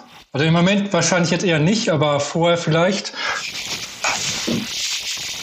Also da können wir jetzt nicht so viel zu sagen. Wir haben bis jetzt noch nicht auf Warmshowers zurückgegriffen, weil wir einfach auch das Witzzelt so sehr lieben. Ja. Und dann ab und zu nimmt man sich halt mal eine Unterkunft. Ähm, aber so am liebsten schlafe ich in meinem Zelt. ja. Ja, also wir haben eigentlich schon gute Erfahrungen mit Warm Showers Ja. gemacht, haben auch das schon viel gemacht, eigentlich über alle Länder, bis wir hierher gekommen sind, über die Türkei. Und ähm, ist natürlich nicht so weit verbreitet wie Couchsurfing zum Beispiel. Da gibt es deutlich mehr Leute, die da mitmachen. Aber ähm, was wir, ja, bisher gab es eigentlich keine Also ich finde es auch super, weil man, man hat da direkt den lokalen Führer dann. Das ist echt genial. Da erlebt man so viel mehr, wenn man irgendwo hinkommt und du hast jemanden, der sich da auskennt und der dir die ganzen Sachen zeigt. Hm. Und das ist eine richtig tolle Sache. Also kann man nur empfehlen. Was wir ein bisschen schade finden, ist jetzt, dass das alles kommerzialisiert wird. Es hat mit Couchsurfing angefangen. Die wurden dann irgendwann kostenpflichtig. Eigentlich war das eine nicht gewinnbringende Organisation von Reisenden für Reisende. Und dasselbe mit Warm Showers. Und jetzt möchten die plötzlich Geld dafür haben. Jetzt das nächste Ding mit der App, was wir überhaupt nicht unterstützen, dass man jetzt plötzlich Geld bezahlen muss für die App. Die originalen Entwickler wurden rausgeworfen. Und das sind alles so Sachen, die wir unglaublich schade finden. Deswegen können wir eine Sache empfehlen, und zwar Trust Roots. Wenn ihr das noch nicht kennt, meldet euch da an. Das ist eine ganz tolle Seite, kostet gar nichts und ist im Endeffekt dasselbe wie Warm Showers und Couchsurfing und eigentlich auf den Austausch von Reisenden und Gastgebern gesetzt, dass du wirklich wieder zu dem zurückkommst, was es mal war, weil Sachen zu lernen über Länder und von deinem eigenen Land zu berichten, weil darum geht's ja eigentlich. Ähm, wie, ist denn gerade der aktuelle Stand mit Warm Showers? Weil ich habe das jetzt natürlich wegen Corona erstmal lange Zeit nicht benutzt. Und ansonsten muss ich sagen, Warm Showers war zumindest oder ist auch immer noch der absolute Hammer, weil die Leute viel cooler sind als bei Couchsurfing. Ja. Das ist meine Viel. Erfahrung. Absolut, ja. Ähm, und man ist auch viel einfacher. Also bei Couchsurfing muss man 15, 20 Leute anschreiben und bei Warm Showers drei vielleicht. Äh, das Ja, genau. klappt viel besser. Ähm, sonst hieß es ja immer, es ist kostenpflichtig. Für mich wurde das nie kostenpflichtig, aber ich habe die App auch schon jetzt ein halbes Jahr nicht mehr aufgemacht. Wisst ihr den aktuellen Stand, wie das da gerade ist? Man muss kannst dich 15 über- Euro bezahlen und äh, es ist ein Abo geworden. Also 15 Euro sind dieser Special-Preis. Für die App, aber. Ja, für, für irgendwie eine begrenzte Zeitraum, aber eigentlich ist es viel mehr. Und was auch eine unglaubliche Frechheit in meinen Augen ist, Menschen, die nichts tun als Leute hosten. Die haben selber nur Ausgaben, die äh, müssen auch bezahlen. Also nicht nur die Reisenden, sondern Leute, die ihren Ra Wohnraum, ihren privaten Wohnraum zur Verfügung stellen und Leute von der ganzen Welt zu sich einladen und unglaublich gastfreundlich sind, müssen dafür bezahlen, Leute einzuladen. Das ist einfach der Gipfel der Frechheit, dass man äh, Das sowas, das ist bodenlos. Und deswegen boykottieren wir dieses ähm, ähm, Cou- Couchsurfing hier. Da machen wir gar nicht mehr Warm Showers gerne, weil das wirklich ein tolles Netzwerk ist. Aber Couchsurfing können wir uns nicht mehr anfreunden, leider, muss ich sagen. Ich habe uns damals 50 Euro bezahlt, damit ich das weiter nutzen kann. Ich glaube, das war dann eine Lebenszeitinvestition, aber das fand ich schon richtig teuer. Ja. Ja, ja mittlerweile ist ein Abo-Modus. Also deine 50 Euro, das gilt auch nicht mehr. Leider. Ja, ich habe seit. Corona, Corona habe ich es jetzt nicht mehr genutzt, weil das ist jetzt die Ja. falsche Zeit, äh, der falsche Zeitpunkt, um sowas zu machen. Ja, mal gucken, wie sich das weiterentwickelt. Ähm, dann lass mal eine kurze Frage machen. Äh, einen Satz beantworten. Welches Land war Ihr obsoleter Favorit? Landschaft und Menschen in Kombination. Portugies. Albanien. Albanien? Albanien. Albanien. Schöne Berge, nette Menschen, super gastfreundlich. Okay. Kurze, kurze Frage, schnelle Antwort. Ja. Ja, damit wir was ein bisschen durchkriegen hier. Äh, ja, Melidani, was beste Land? Marokko? Marokko? Und Türkei. Marokko, ja, Marokko, Türkei. Die sind gleich auf, tut mir leid. Ja, sehr gut. Äh, wie sieht's bei euch mit Zecken aus? Hat irgendwer Zeckenprobleme von euch? Nee. Also In nördlichen Europa, also Ja. gerade Rumänien, die letzte. Also wir hatten, wir hatten das nur äh, in Deutschland und Tschechien, halt wo viel Wald war. Aber sobald weiter südlich ging, war eigentlich gar nichts mehr mit Zecken. Also wir hatten da zweimal, dreimal irgendwie an den Beinen halt, wenn man auf dem Zeltplatz suche, ist mal eine gehabt. Aber die zupfst du mit der Pinzette raus und dann ist wieder gut. Also wir mussten jetzt noch nicht deswegen zum Arzt oder irgendwas. Ähm, ja, cool. Ich habe hier jetzt noch die Frage, wie ist die Radinfrastruktur in der Türkei? Könnt ihr da was zu sagen? Also es Gibt da in Fahrradwege? größeren Städten, in größeren Städten gibt es manchmal Radwege. es ist hier mehr im Kommen, aber es ist noch lange nicht so, dass es wirklich äh, Ja, ein Ansatz ist so gut erkennbar. ausgebaut ist. Wenn Sie sagen, es ist ein Radweg, dann gibt es halt trotzdem immer diese Unterbrechungen dazwischen, wo du dann halt, keine Ahnung, so 10 Zentimeter Platz hast und dann da. Also es ist kein wirklicher Radweg. Sie malen es blau an und nennen es Radweg. Aber im Endeffekt ist es null durchdacht. Und äh, wir fahren lieber auf der Straße, definitiv. Lieber habe ich ein Auto neben mir, als auf diesem grässlichen Radweg zu fahren. Er ist zwar schön blau, aber es lohnt sich einfach nicht. Also tut mir leid, sehr negativ. Ja, die Erfahrung haben wir auch schon gemacht mit so Radwegen in anderen Ländern, wo dann einfach die Straßenlaternen oder Schilder oder Müllcontainer einfach alles auf dem Fahrradweg aufgestellt wird. Oder auch dann halt diese riesen Bordsteine, wo man sich denkt, jo, wenn ich da selbst dem Mountainbike, zack ich mir da die Felge. ja, unglaublich. oder, oder was wir auch schon hatten, jetzt auch hier in Griechenland, in Kavala, da haben sie auch einen Radweg angelegt, da haben sie Gullideckel mit so breiten Rillen reingemacht, also, Aber längs. aber längst. Also dann Fahrrad ankommst, Genickbruch. Genickbruch. Sehr fahrradfreundlich. Hm? Ähm, ja, hier fragt gerade jemand, wie, wie beim äh, Waschen, wie das mit Abwasch und Geschirr aussieht beim Wildcampen und Kochen. Ähm, ich würde euch gerne mal einen Vortritt zahlen lassen, wie das mit euch mit solchen Sachen aussieht. Waschen und Kochen. Also Geschirr abwaschen ist eigentlich ganz einfach. Wir haben eine kleine Faltwanne dabei.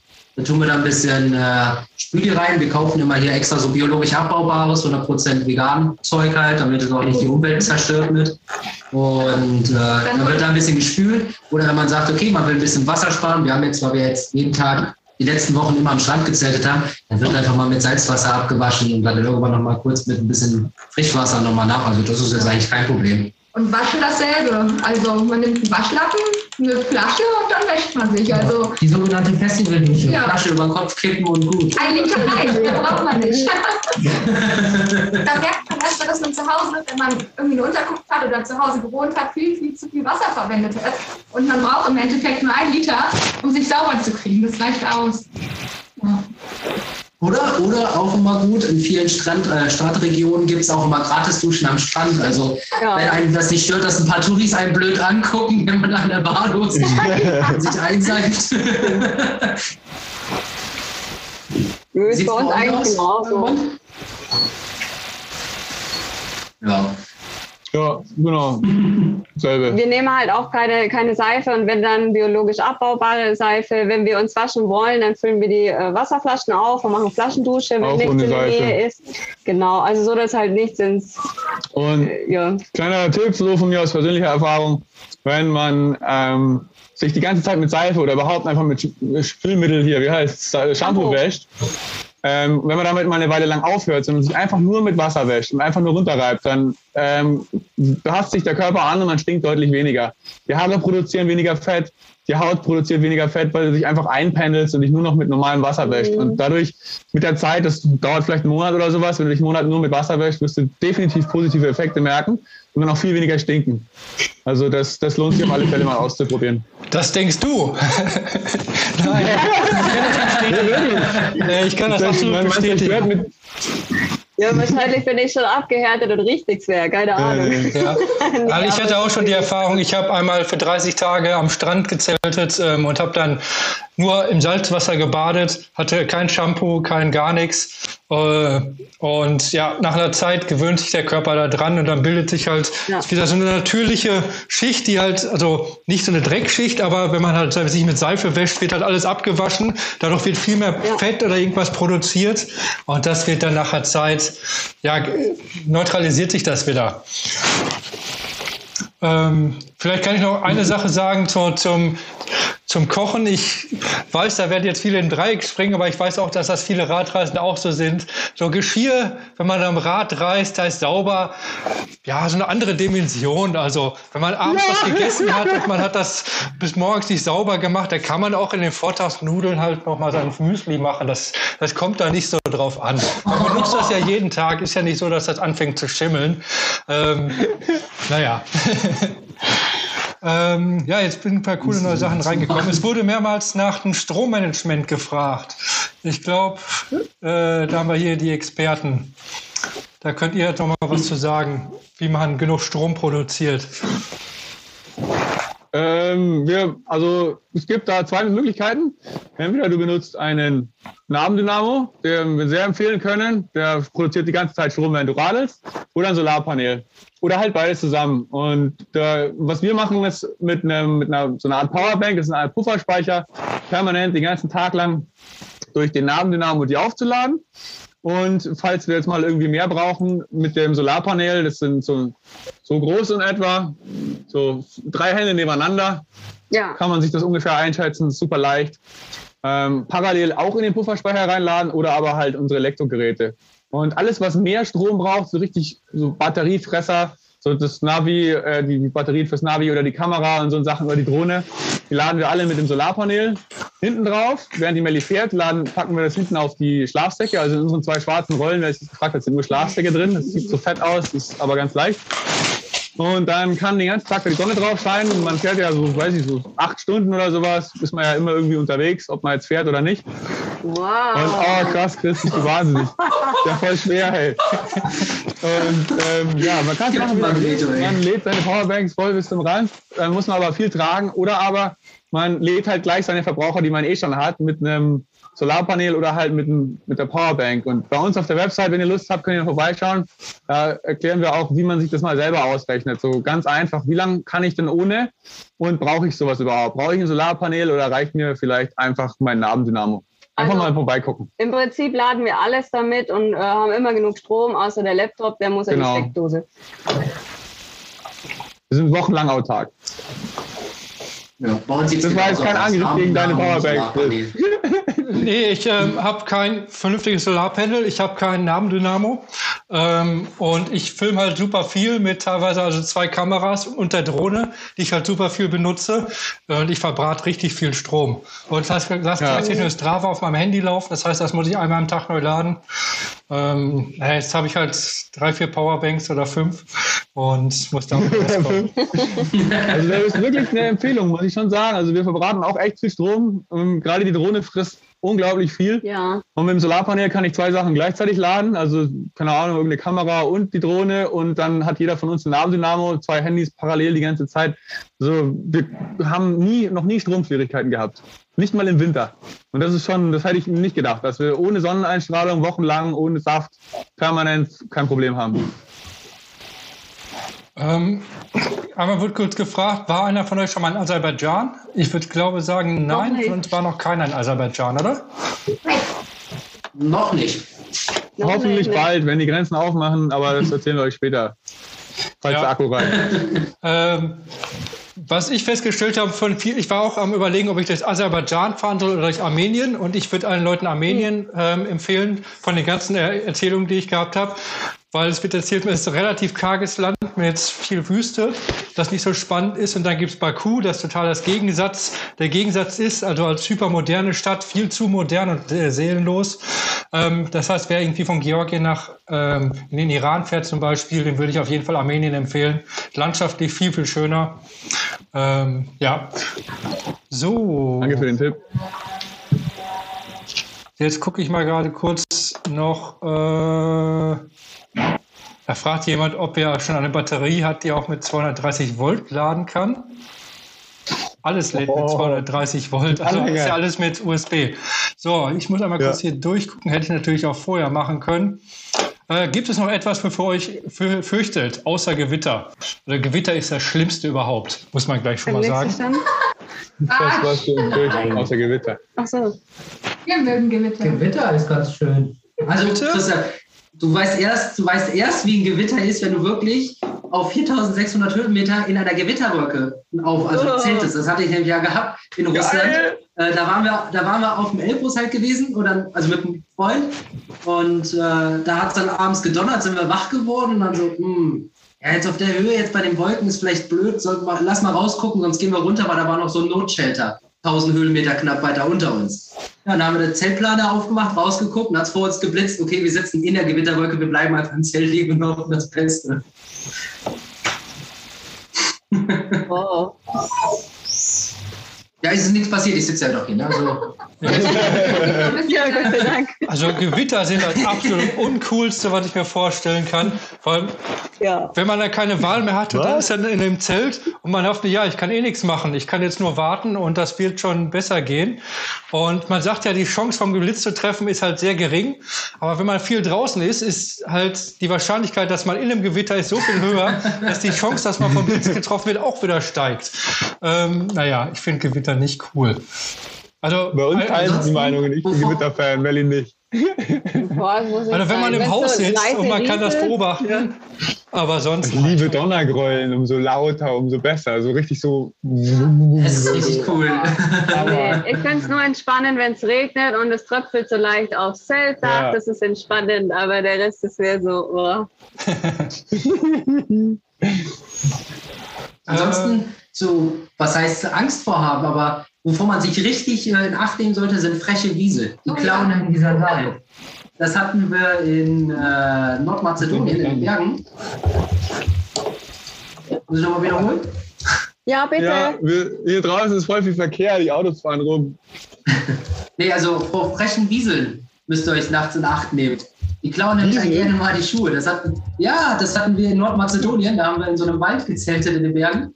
Und da haben wir abends was am Zelt rascheln gehört und dann rausgeguckt, aber nichts gesehen. Und am nächsten Morgen haben wir dann gesehen, wo ich dann pinkeln wollte, dass einer meiner Sandalen weg war. Der ist unter dem Zelt einfach hergezupft worden von dem Vieh. Und wir haben ja den Fahnen, was mit den Fahnen dran, da hat das Vieh, da waren sogar Bissabdrücke, also ein ganzes Gebiss abgebildet. Der hat versucht, die Fahnen vom Fahrrad zu mopsen.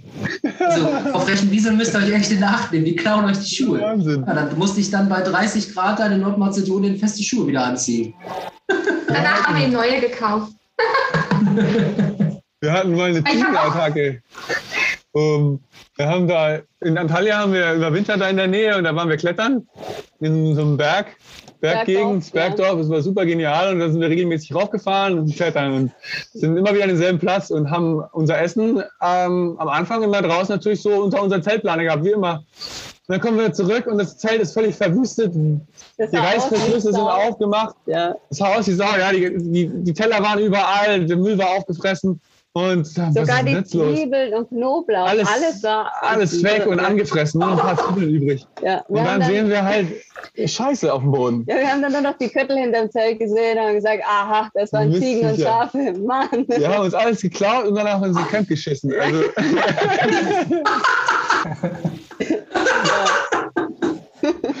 Mistviecher. Ja, seitdem packen wir alles immer luftdicht ein und in unsere äh, Ja. Drybags und so. Also seitdem kommt auch kein Viech mehr an unser Essen. Ja, wenn du den ganzen Tag halt weg bist, es war unbeaufsichtigt, wir den ganzen Tag lang klettern, kommst abends heim, freust dich auf Essen, dann gibt's nichts mehr außer Scheiße. Dann ist die Stimmung irgendwie nicht mehr da. Ja. Oh Mann. Ja. Ähm, ja, hier fragt jemand, was wir von Fahrradwohnwagen halten. Hat da von euch schon mal jemand Erfahrung gehabt oder Fahrradanhänger allgemein? Keine Meinung. Was? Nee. Fahrradwohnwagen. Oh, weiß nicht. Das ist ja noch mehr zu, zu schleppen, noch mehr zu fahren. Nee, irgendwie. Ja, das sehe ich auch so. Weniger ist mehr. Ausprobiert. Je Ja. weniger man mit Ist, hat, ist glaube ich, ganz lustig. Also ich kann mir vorstellen, dass das ganz lustig ist, aber dann wirklich vielleicht für so eine Wochenendtour durch Deutschland irgendwo. Auf keinen Fall in die Berge mit so einem Ding.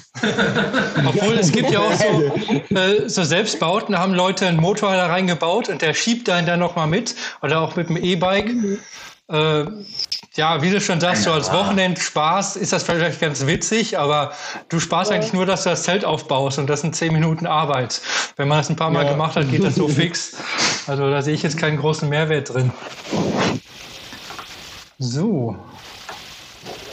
Auch für ein Festival könnte das lustig sein. Da geht nichts daran. Ja, mir tut auch das Genick weh.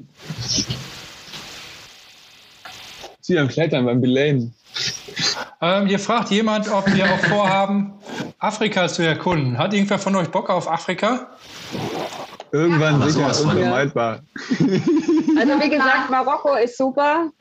Wenn es euch dahin verschlägt, wir haben nur gute Erfahrungen gemacht und der Rest kommt vielleicht irgendwann. Ja, stimmt, das ist ja Afrika. Natürlich, Norden.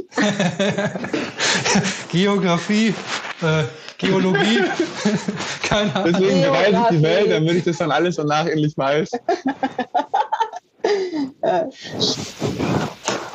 Ähm, Afrika steht bei uns auch auf dem Plan, aber auch erst in der Zukunft. Ist noch ein weiter Weg bis dahin. Ja. Ja,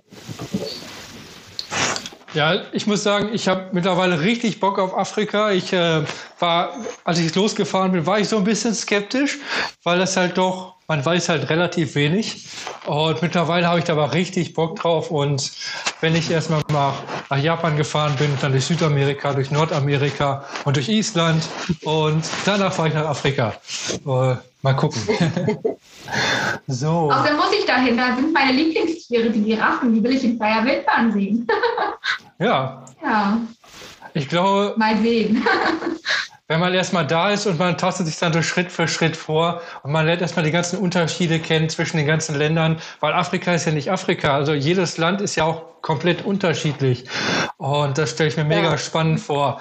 Ähm, dieses ganzen diesen ja, Schleier, den man hat, weil man als Unwissen, dass man den dann so ein bisschen lüften kann und dass man sich ein eigenes Bild davon bilden kann. Das ist ja schon, wenn man nicht ganz so weit wegfährt, für ich, als ich nach Pakistan gefahren bin.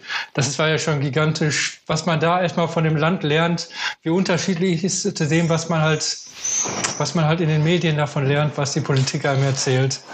So.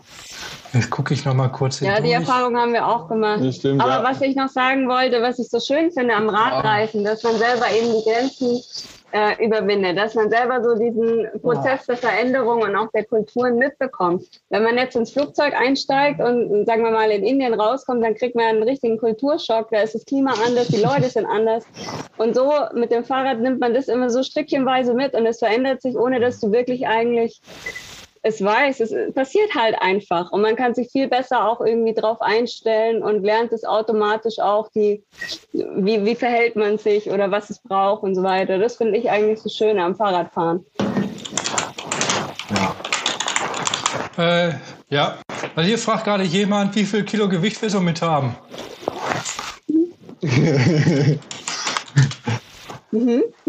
Wer fängt Ja. an? Wir hakt sagen Christian wieder. fängt an, er ist ja das Leichtgewicht. Ja, Ja, du, ich hab's du halt bist das Leichtgewicht, glaube ich. Ähm, eine Sekunde mal eben. So, ähm, ich habe es ja natürlich nicht gewogen, weil meine Ausrüstung ist ja, ich habe das Fahrrad gekriegt und habe dann genommen, was ich gefunden habe und habe dann mir noch so einen billigen Schlafsack gekauft und habe dann hier was dabei und so. Ich schätze mal so 25 Kilo oder sowas. Also relativ leicht eigentlich, aber ich, ich glaube, davon ist so ein Drittel ist äh, Video-Equipment und habt ihr ja gerade gesehen, die Powerbanks, Laptop, Drohne, äh, Kameras und sowas. Das macht bei mir das Hauptgewicht aus. Sonst habe ich eigentlich relativ wenig dabei. Deshalb bin ich eher im unteren Bereich. Würde ich mal so schätzen. Bei uns sind, äh, also unser Fahrrad wiegt 25 Kilo Das und Fahrrad an sich mit allen das Fahrrad. Aufhängungen und Schloss dran. Ja. So. alle, alle Aufhängungen und Schloss dran und die, die, äh, die fest verbauten Taschen, also Rahmentaschen, so geraffelt mit Sachen drin. Und äh, wenn man Schlaggewicht vollgetankt sind ähm, so 60 Kilo, Also bei mir sind 55 Kilo. 55 bis ein bisschen was über 60, aber dann Wenn ist auch Wasser mit dabei ja. und Essen für drei Tage. Vier oder so. Tage Essen, Ja. Wasser für vier Tage, sind wir bei 60 Kilo mit Fahrrad. Also mit Fahrrad und Essen, Trinken, Mhm. allem drum und dran. Allem für äh, vier Jahreszeiten, Winterkleidung, Sommerkleidung, Zelt, alles. Natürlich die ganze Arbeitstechnik. Wir arbeiten von unterwegs. Jetzt das beim Chris gerade gehört. Tone, Filmen und so weiter. Werkzeug natürlich, Ersatzteile. Ich kann ein Fahrrad komplett überall komplett demontieren. Mhm. Sogar die Kurbel rausnehmen, alles. Also ich könnte in der Wüste das Rad komplett auseinanderbauen. Ah, Und hätte auch die einmal Werkzeug, Ersatzteile da habe ich gleich mal kurz eine Frage. Ha, gut, dass ich mich dem Wort im Chat vorschwul, äh, vor, äh, vorne anstellen kann. Äh, wie macht ihr das Ja, mit dem Zahnkranzabzieher? Was? Wie macht ihr das mit dem Zahnkranzabzieher? Was habt ihr da für eine Technik dabei? Weil ihr habt ja wahrscheinlich Das keine weiß ich- Kettenpeitsche. Ähm, für die Rohlauf oder was? Ach, ihr habt eine Rohloff, ihr habt gar keine. Okay, Ja. da hat sich die Wir Frage schon brauchen keinen erledigt. Zahnkranzabzieher. Ah, Okay, da hat sich das schon erledigt. Ja. Weil da habe ich noch keine richtig ähm, eine gute Lösung für Doch, gefunden, ist die man gute gut Technik. Mitnehmen nimmst einfach kann. ein altes Stück Kette, so lang. Äh, wo ist es? Da. So langes Stück Kette, machst äh, zwei so eine, ähm, wie heißt das Zeug? So ein Schlüsselring. Schlüsselring dran, zwei Stück, Mhm. durch das Ende deiner Kette. Und dann kannst du mit jedem Schraubenzieher, den du durch diesen Schlüsselring Als steckst, Hebel. deine Mhm. äh, Zahngrenze abziehen. Okay. Ja gut, das ist eine gute Haben Idee. so Super lightweight. Ja, was ich gemacht habe, das darf man keinem erzählen. Ich habe einen Schraubenzieher von hinten durch die Speichen und das dann mit den Speichen fest äh, gemacht und dann einmal losgezogen. Oh, aua. Ja, es hat funktioniert. Bis Okay. dann sind wir. Okay, Potschis, wie schwer sind eure Räder? Und? Also mit Gepäck und Wasser um die 60 Kilo auch tatsächlich, aber wir haben auch alles dabei. Also auch für alle Jahreszeiten und auch für, äh, ja, um das Fahrrad auseinanderzubauen, alles dabei. Und wir haben jetzt aber tatsächlich umgepackt, weil vorher waren unsere Fahrräder gleich schwer. Und er ist halt deutlich schneller und fitter als ich und kommt halt auch äh, eine 18% Steigung noch hoch mit Fahrrad im Treten. Und ich halt nicht. Und deswegen haben wir ein bisschen umgepackt, dass meins Ja, ein bisschen haben wir leicht auch ist als gemacht. seins. Und jetzt geht's gut. ja. Ja, Das ist so im schon Schnitt klein, kommen wir aber- auf ca. 50, bisschen mehr als 50 Kilo, wenn aber auch wirklich alles dabei ist. Also Essen, Getränke, für ein paar Tage und so wie er auch schon gesagt hatte, hatte alles, all, allen möglichen Kram dabei für Jahreskram und dann kommt man schon mal auf ein paar Kilo. Hm, Gerade der ganze Technikkram ne, und das Werkzeug und Ersatzmaterial, das ist schwer, ja. da läppert sich halt. Und was, was die meisten vergessen, dass die Getränke ja auch. Alleine wenn man, Ja. wenn man nur die Getränke, also das Wasser auffüllt, aus seinem Wassersack mit sechs Liter und dann noch eine 1 Liter Wasserflasche hat, dann noch zwei Flaschen am Rahmen mit jeweils Liter, da kommen mal schnell Ja. ein Kilo dann zusammen. Das vergessen die Genau. meisten. Das Essen, die Bohnendosen und was man Ja, so eine. Bohnendose, dann da, dann mal da wieder 500 Gramm Ja. Nudeln und dann noch mal eine Dose mit irgendwelchen Erbsen. Oh, und Das da ist der. Dumpsterfood. Ja, Darmstadt Food. Alles vollladen, was geht. ja. Jo. Oh, mein Hals. Jetzt habe ich hier eine ganz wichtige Frage, die mich auch interessiert. Was ist das da für eine Leine? Eine Wäscheleine. Also, wir, sind sind im im Garten. Im Garten mittlerweile, weil, ähm, weil das Internet da oben, wo wir waren, grauenvoll war und jetzt stehen wir quasi vor dem Zimmerfenster der Nachbarn und schnorren da Internet. Äh, genau. Sehr, die haben gutes Internet, ist deutlich und da ist besser. ihre Wäscheleine. Und weil der Laptop ganz oben stehen muss, auf dem Fensterbrett, deswegen gucken wir die ganze Zeit ist. nach oben. Und ich versuche meinen Kopf auf die Wäscheleine zu legen, dass es nicht Okay. ganz so weh tut die ganze Zeit. Ja, Gibt immer Wege. Ja. jetzt aber hier was wirklich Interessantes. Ähm, gibt es Zukunftsängste, was, die späte, was das spätere Leben angeht? Job, Heimat, Rente? Kann man das so schnell beantworten? Ja. Ja, kann man. Nein, keine Ängste. Ja, ja, genau. Nein. Nö, tatsächlich, also, Kein Stück. nee, gar Nächste nicht. Frage.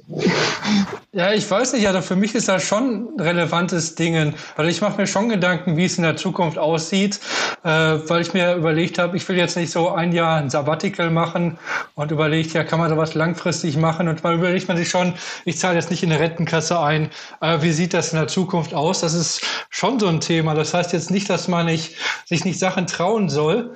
ähm, sondern dass man ja, vielleicht so ein bisschen nachhaltiger da dran geht, dass man vielleicht jetzt schon ein bisschen Geld an der Seite legt. Später, man will ja nicht sein wie die RTL 2 Leute, die auf Mallorca äh, ein Solarium aufmachen und sich dann total wie die letzten Deppen da stehen. Also das versucht man ja doch schon ein bisschen cleverer zu machen. Also ich würde auch nicht sagen Ängste, aber man macht sich so ganz blauäugig geht man, also gehe ich zumindest nicht da dran und man überlegt Nein, auch schon, also so war das wieder in meinen nicht. Job zurückgehen. Aber das ist ein komplexes So, Thema. so war das jetzt nicht gemeint. Es ist Nee, eher also so, dass ist da man, klar, man macht sich jetzt keine, genau, keine Angst jetzt darüber. Man, klar macht man sich auch Gedanken, so ein bisschen so, okay, was könnte danach, wie geht es dann weiter? Aber jetzt nicht so, dass man ganze Zeit jeden Abend im Zelt dann da liegt und am Grübeln ist, hm, ah, ist das doch gut oder soll ich abbrechen oder das nicht. Also es geht, man hat ja trotzdem immer noch irgendwie noch einen Plan im Hintergrund. Ja, Ja, das ist natürlich, dass man nicht jetzt ängstlich da sitzt, äh, aber dass man doch schon versucht, so einen groben Plan für, für fünf Jahre, für Ja. zehn Jahre zu haben, auch wenn das aus unserer Situation jetzt schon nicht so ganz so einfach ist. Ähm, also so ganz so der blauäugige Hippie, sage ich mal jetzt ein bisschen polemisch, ist man ja dann doch nicht, der einfach nur, das ist ja, ich will die ganze Zeit hier am Strand sitzen und kiffen, sondern dass man doch versucht, ein bisschen, ein bisschen Ziel zu haben. Ja. Nee, so gut ist auch. Also Angst haben wir keine. Wir haben beide was gelernt, mit dem man auch jederzeit wieder was anfangen kann. Also egal wo, ich kann mit dem, was ich gelernt habe, überall auf jedem Teil der Welt weiterarbeiten, wenn ich das wollte. Und äh, ja, es gibt Alternativen, die ich mir überlegt habe. Blauäugig nicht, aber Angst auf keinen Fall. Also, Nee, diese Angst ist nicht da, dass man nicht Angst weiß, wie es weitergeht oder was sein wird. genau. Nö. Da sind wir sehr optimistisch eigentlich. Ja, gut, dann noch was wirklich Wichtiges. Tragt ihr spezielle Radhosen mit Polster? Also ich schon. Also wir haben Aber- äh, das nie gemacht und das dann Nee. einfach ausprobiert. Und wir finden es cool, muss ich sagen. Also so als Faustregel, alles was unter 45 Kilometer ist, trage ich keine, aber drüber, wenn wir dann schon länger fahren, dann schon. Dann Hm. ist es für mich angenehmer, wenn ich eine gepolsterte Hose Das trage. längste waren bis jetzt 150 und ja, Kilometer am Tag und dann hat sich die Hose schon bewährt. Ja, würde ich auch sagen. Nö, extra Radhosen haben wir jetzt auch nicht dabei und haben wir auch nie getragen. Also ich habe sie immer getragen, weil ich habe, bevor wir losgefahren sind, halt viel Triathlon gemacht und sowas. Wenn man da auf dem Rennradsattel sitzt, Ui, cool. seine 200 Kilometer oder sowas zu fahren, dann ist so eine Radhose mit extra Polster doch schon, ja, sehr vom Vorteil. Aber jetzt so bei der Radreise, Ja, wahrscheinlich hast du dann auch so einen wenn der Hinter mal schmalen wehtut, dann macht man halt mal Pause. Ja, Ja, den merkt man auch dann nach 150 Kilometern auch richtig dann. Also wenn man dann absteigt, denkt man, man hat den Sattel noch irgendwo klemmen. Also bei dem Rennradsattel jetzt, ne? äh, bei einer Radhose sehe ich mal das Problem mit der Reinigung, also so aus hygienischen Gründen. Man braucht ja generell zwei. Aber na, auch wenn man die jetzt so mehrere Wochen hat und man wäscht die immer nur kalt an der Wasserstelle aus, ähm, irgendwann fängt die dann doch an zu müffeln, weil sich da Bakterien bilden. Also das ist für mich das große Problem an der ganzen Sache. Deshalb trage ich keine. Und nach einer Zeit gewöhnt man sich daran. So die ersten zwei Wochen auf Tour sind immer hart und danach geht es einigermaßen. Ja, So. man gewöhnt sich dann. So, jetzt gucke ich mal gerade. Ähm, ja, wie sieht es aus bei euch? Ich denke mal, die Fragen wiederholen sich jetzt so einigermaßen. Es wird wieder nach Radanhängern äh, Anhängern gefragt.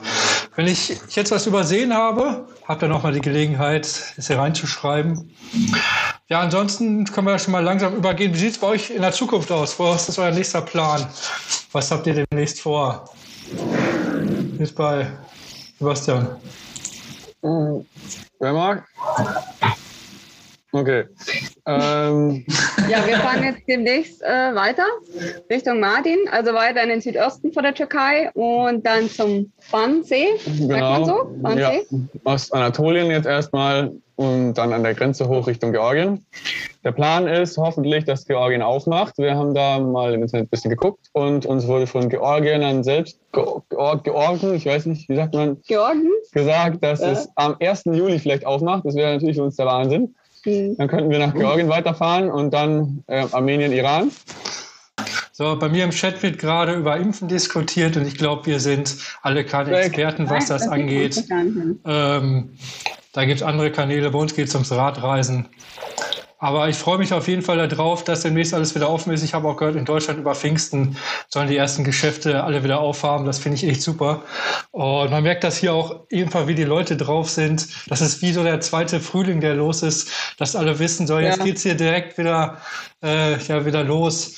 Ähm, dass hier alles offen ist und man merkt das einfach, dass die Leute irgendwie besser drauf sind. Und hier auch in der Pension, wo ich gerade bin, haben die schon gesagt, ja, bald kommen die Leute wieder. Im Moment bin ich hier der Einzige. Ähm, ja, ich weiß nicht, ob die kommen. Ähm, ansonsten ist das noch abstrakter gerade. Aber vielleicht können wir trotzdem schon mal, hier fragt nochmal gerade jemand nach Regenklamotten.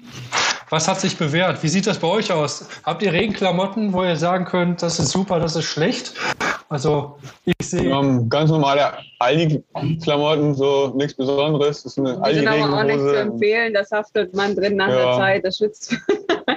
ja, ja. Was wir echt super empfehlen können, ist die. Also wir haben so eine ganz leichte Regenjacke von Triple 2, mhm. Triple 2. Die ist echt cool. Also die ist super atmungsaktiv, sowas hatte ich in meinem Leben noch nie. Das kann man auf jeden Fall empfehlen. Ähm, die ist aus recycelten Fischernetzen ja, genau. hergestellt, also sehr nachhaltig. Oh, die Potschis sind wieder da. Super, grüß euch. Hallo. Hallo. Hallo.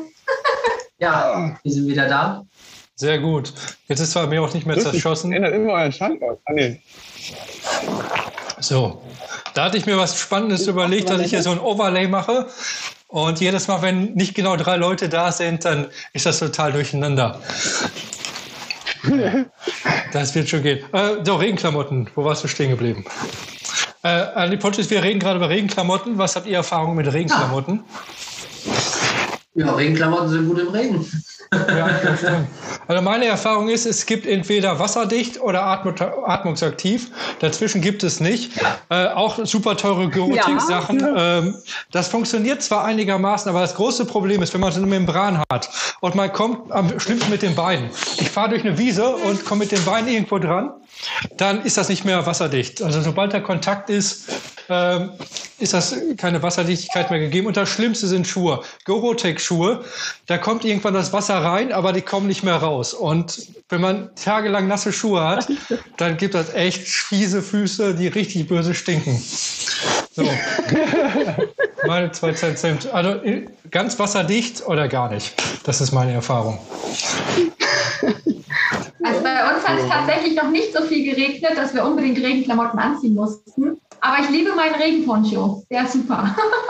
ja, den mag ich gern. Äh, wie ist das denn mit dem Regenponcho beim Fahren? Ich habe den noch nie genutzt beim Fahren. Äh, geht das einigermaßen oder ist man dann Segel? Also meistens mache ich, unten sind ja solche Gummidinger dran, wo man eigentlich festhält. Ja. Das mache ich dann über den Lenker. Und ja, dann ja. kann ich ganz normal den Lenker festhalten, ohne irgendwie behindert zu sein. Oder Aha. dran behindert zu sein, ordentlich zu fahren.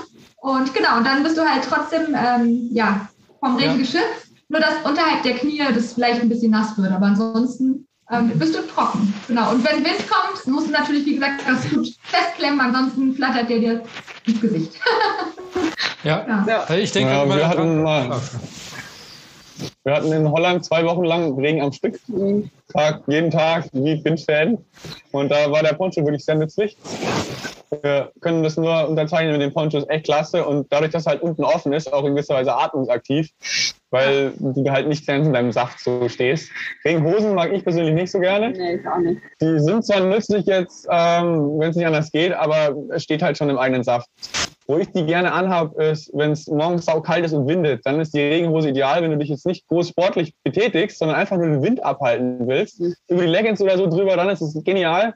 Bis du warm bist, dann ziehst du es ja aus, nach, ähm, nachdem du warm bist quasi, aber so zum Fahrradfahren Regenhose lieber nicht. Also ich hatte Oder, jetzt, Melli? äh, in letzter Zeit. An, Regenhose nicht ja. Ähm, also jetzt im Winter hatte ich relativ viel äh, Schneeregen, also Regen so um plus ein Grad, plus zwei Grad, so das Unangenehmste, äh, was es eigentlich gibt, weil ich habe lieber minus fünf Grad in Trocken, anstatt saukalt und dann Regen. Und dann habe ich doch meine Regenhose angezogen, die ist zwar relativ schnell durch, aber weil ich dann zwei, drei Hosen anhatte, also eine lange Unterhose, eine normale Hose und dann Regenhose, ist doch ein bisschen wärmer. Ähm, ja, und Also gute Regenklamotten sind schon wichtig, aber man muss jetzt keine 300 Euro Regenjacke kaufen, meiner Meinung nach. Ja. Wenn man eine gute Regenjacke kriegt man für 60, 80 Euro, dann verzichtet man lieber auf atmungsaktiv, weil wenn man wirklich eine braucht, wenn es so kalt ist, dass man richtig vor Wasser geschützt werden muss, weil man sonst auskühlt, dann ist es auch egal, wenn man von innen ein bisschen schwitzen würde, weil man schwitzt eh nicht, weil es zu kalt ist. Und es ist eigentlich ja. so, ein, so ein Wärmeschutz. Ja. ja. So,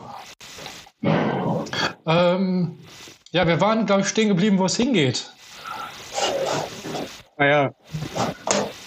Also ich weiß nicht, ob das jetzt noch durchkam, aber unser Plan, wie gesagt, Ostanatolien. Jetzt geht es von, also aktuell in Gaziantep Richtung syrischer Grenze, Mardin, ja, nicht nah. natürlich nicht zu nah, nein, da wurden wir gewarnt, da ist auch Militär unterwegs. Und dann rauf zum Warnsee und von dort aus Richtung Georgien. Und hoffentlich hat Georgien dann offen zum 1. Juli. Das wäre spitze. Und wenn nicht, müssen wir hier so lange rumgurken, bis es aufmacht. Und ja. Die Türkei ist groß, also Türkei wir kommen schon schön. rum und. Äh, Aufenthaltsgenehmigung haben wir bis äh, November, glaube ich. Ja, haben wir. Da haben wir eine Stange Geld für bezahlt, also wollen wir das jetzt auch irgendwie auskosten. und so ist unser Plan in etwa. Kann sich aber jederzeit ändern. Ihr sagtet gerade, da ist Militär. Ist das da irgendwie, braucht man da ein Permit für, dass man da durch kann? Oder ist das. Äh wird das einfach nee, aber sie kommen dann und fragen, was du willst, wo du hin willst und sagen, du sollst nicht so nah an die Grenze und ja. was weiß ich alles. Und ähm, an der Grenze sei es auch nicht so sicher. Da sollen wir lieber nicht hinfahren. Und deswegen wollen wir uns die ganze Scherereien gar nicht geben. Wir hatten es genug in Marokko. Uns mit der Polizei drei Monate lang hat so genervt. Wir haben erstmal genug von Polizisten, die uns verfolgen. Deswegen bleiben wir da weg. Ja, ja, wir fahren jetzt erstmal Richtung Norden, dann danach hoch. Ja, wie sieht es in Griechenland aus? Ja, sind wir dran. Also, äh, genau, wir sind ja jetzt gerade ein bisschen so über die Insel am Touren. Also das Limnos war jetzt die erste und insgesamt haben wir vor, neun, neun Inseln zu erkunden. Und wie gesagt, da sind halt so die klassischen, die man auch viel kennt, sowas wie Naxos, Kreta, Rhodos und sowas dann dabei. Aber auch so ein paar kleinere, die wie Limnos jetzt hier, wo wir jetzt gerade sind, die halt noch nicht so touristisch erschlossen sind. Und dann geht es wieder zurück aufs Festland. Und dann gucken wir weiter. Dann gucken wir weiter, weil wir uns zwei Optionen haben, dann wie wir weitermachen. Aber das geben wir dann zum, zum wenn es dann soweit ist, dann weiter äh, bekannt dann. Weil das noch so ein bisschen Planungsbedarf ist.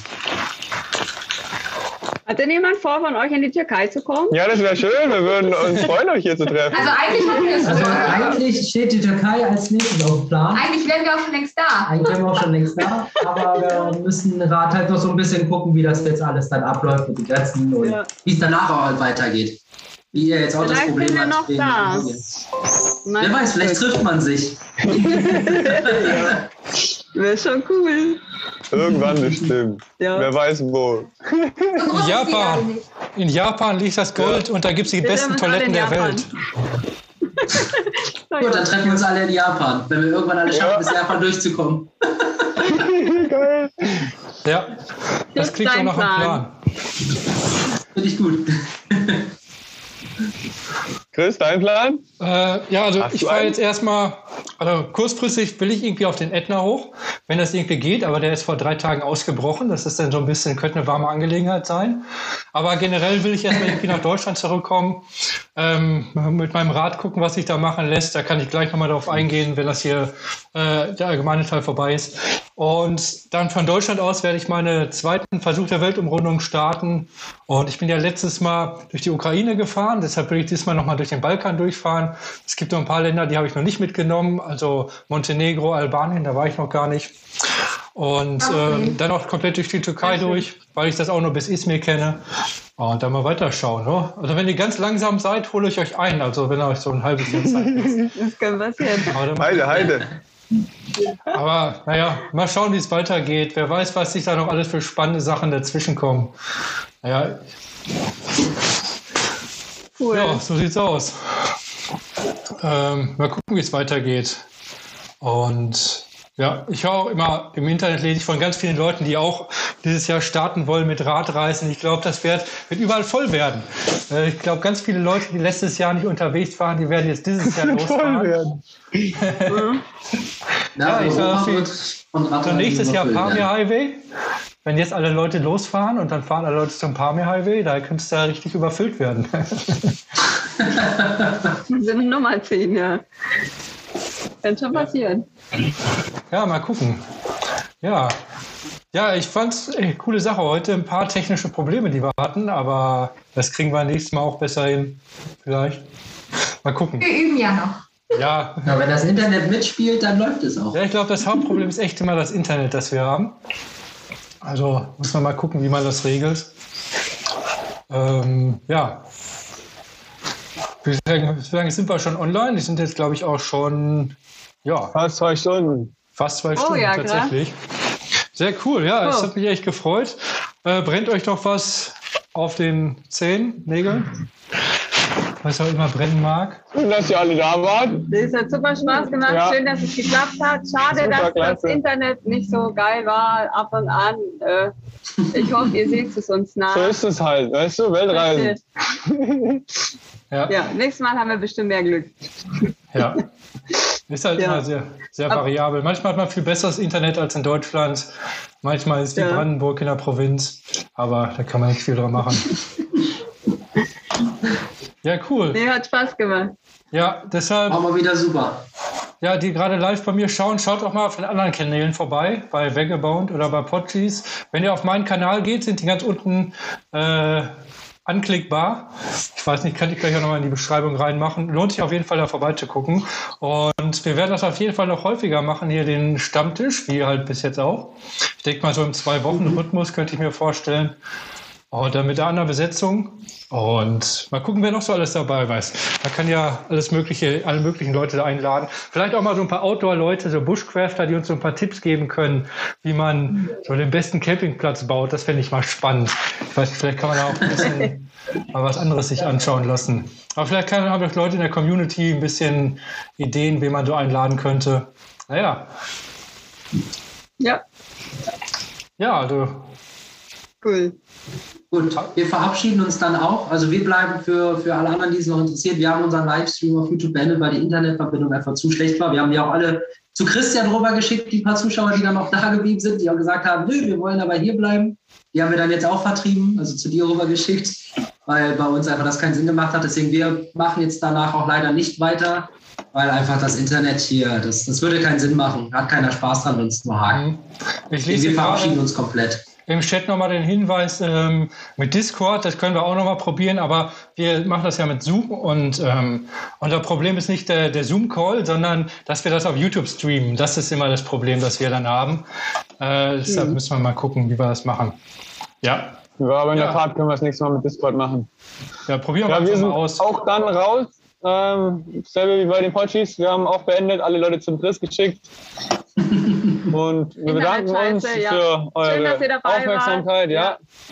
Wir werden jetzt wieder reingehen, weil der Akku auch gleich leer ist. Also dann bis zum nächsten Mal. Ja, schön, dass ihr da wart. Hat mich gefreut. Und Auf Wiedersehen. Auf Wiedersehen. Wir sehen uns die Tage wieder oder wir hören voneinander. Sehr cool.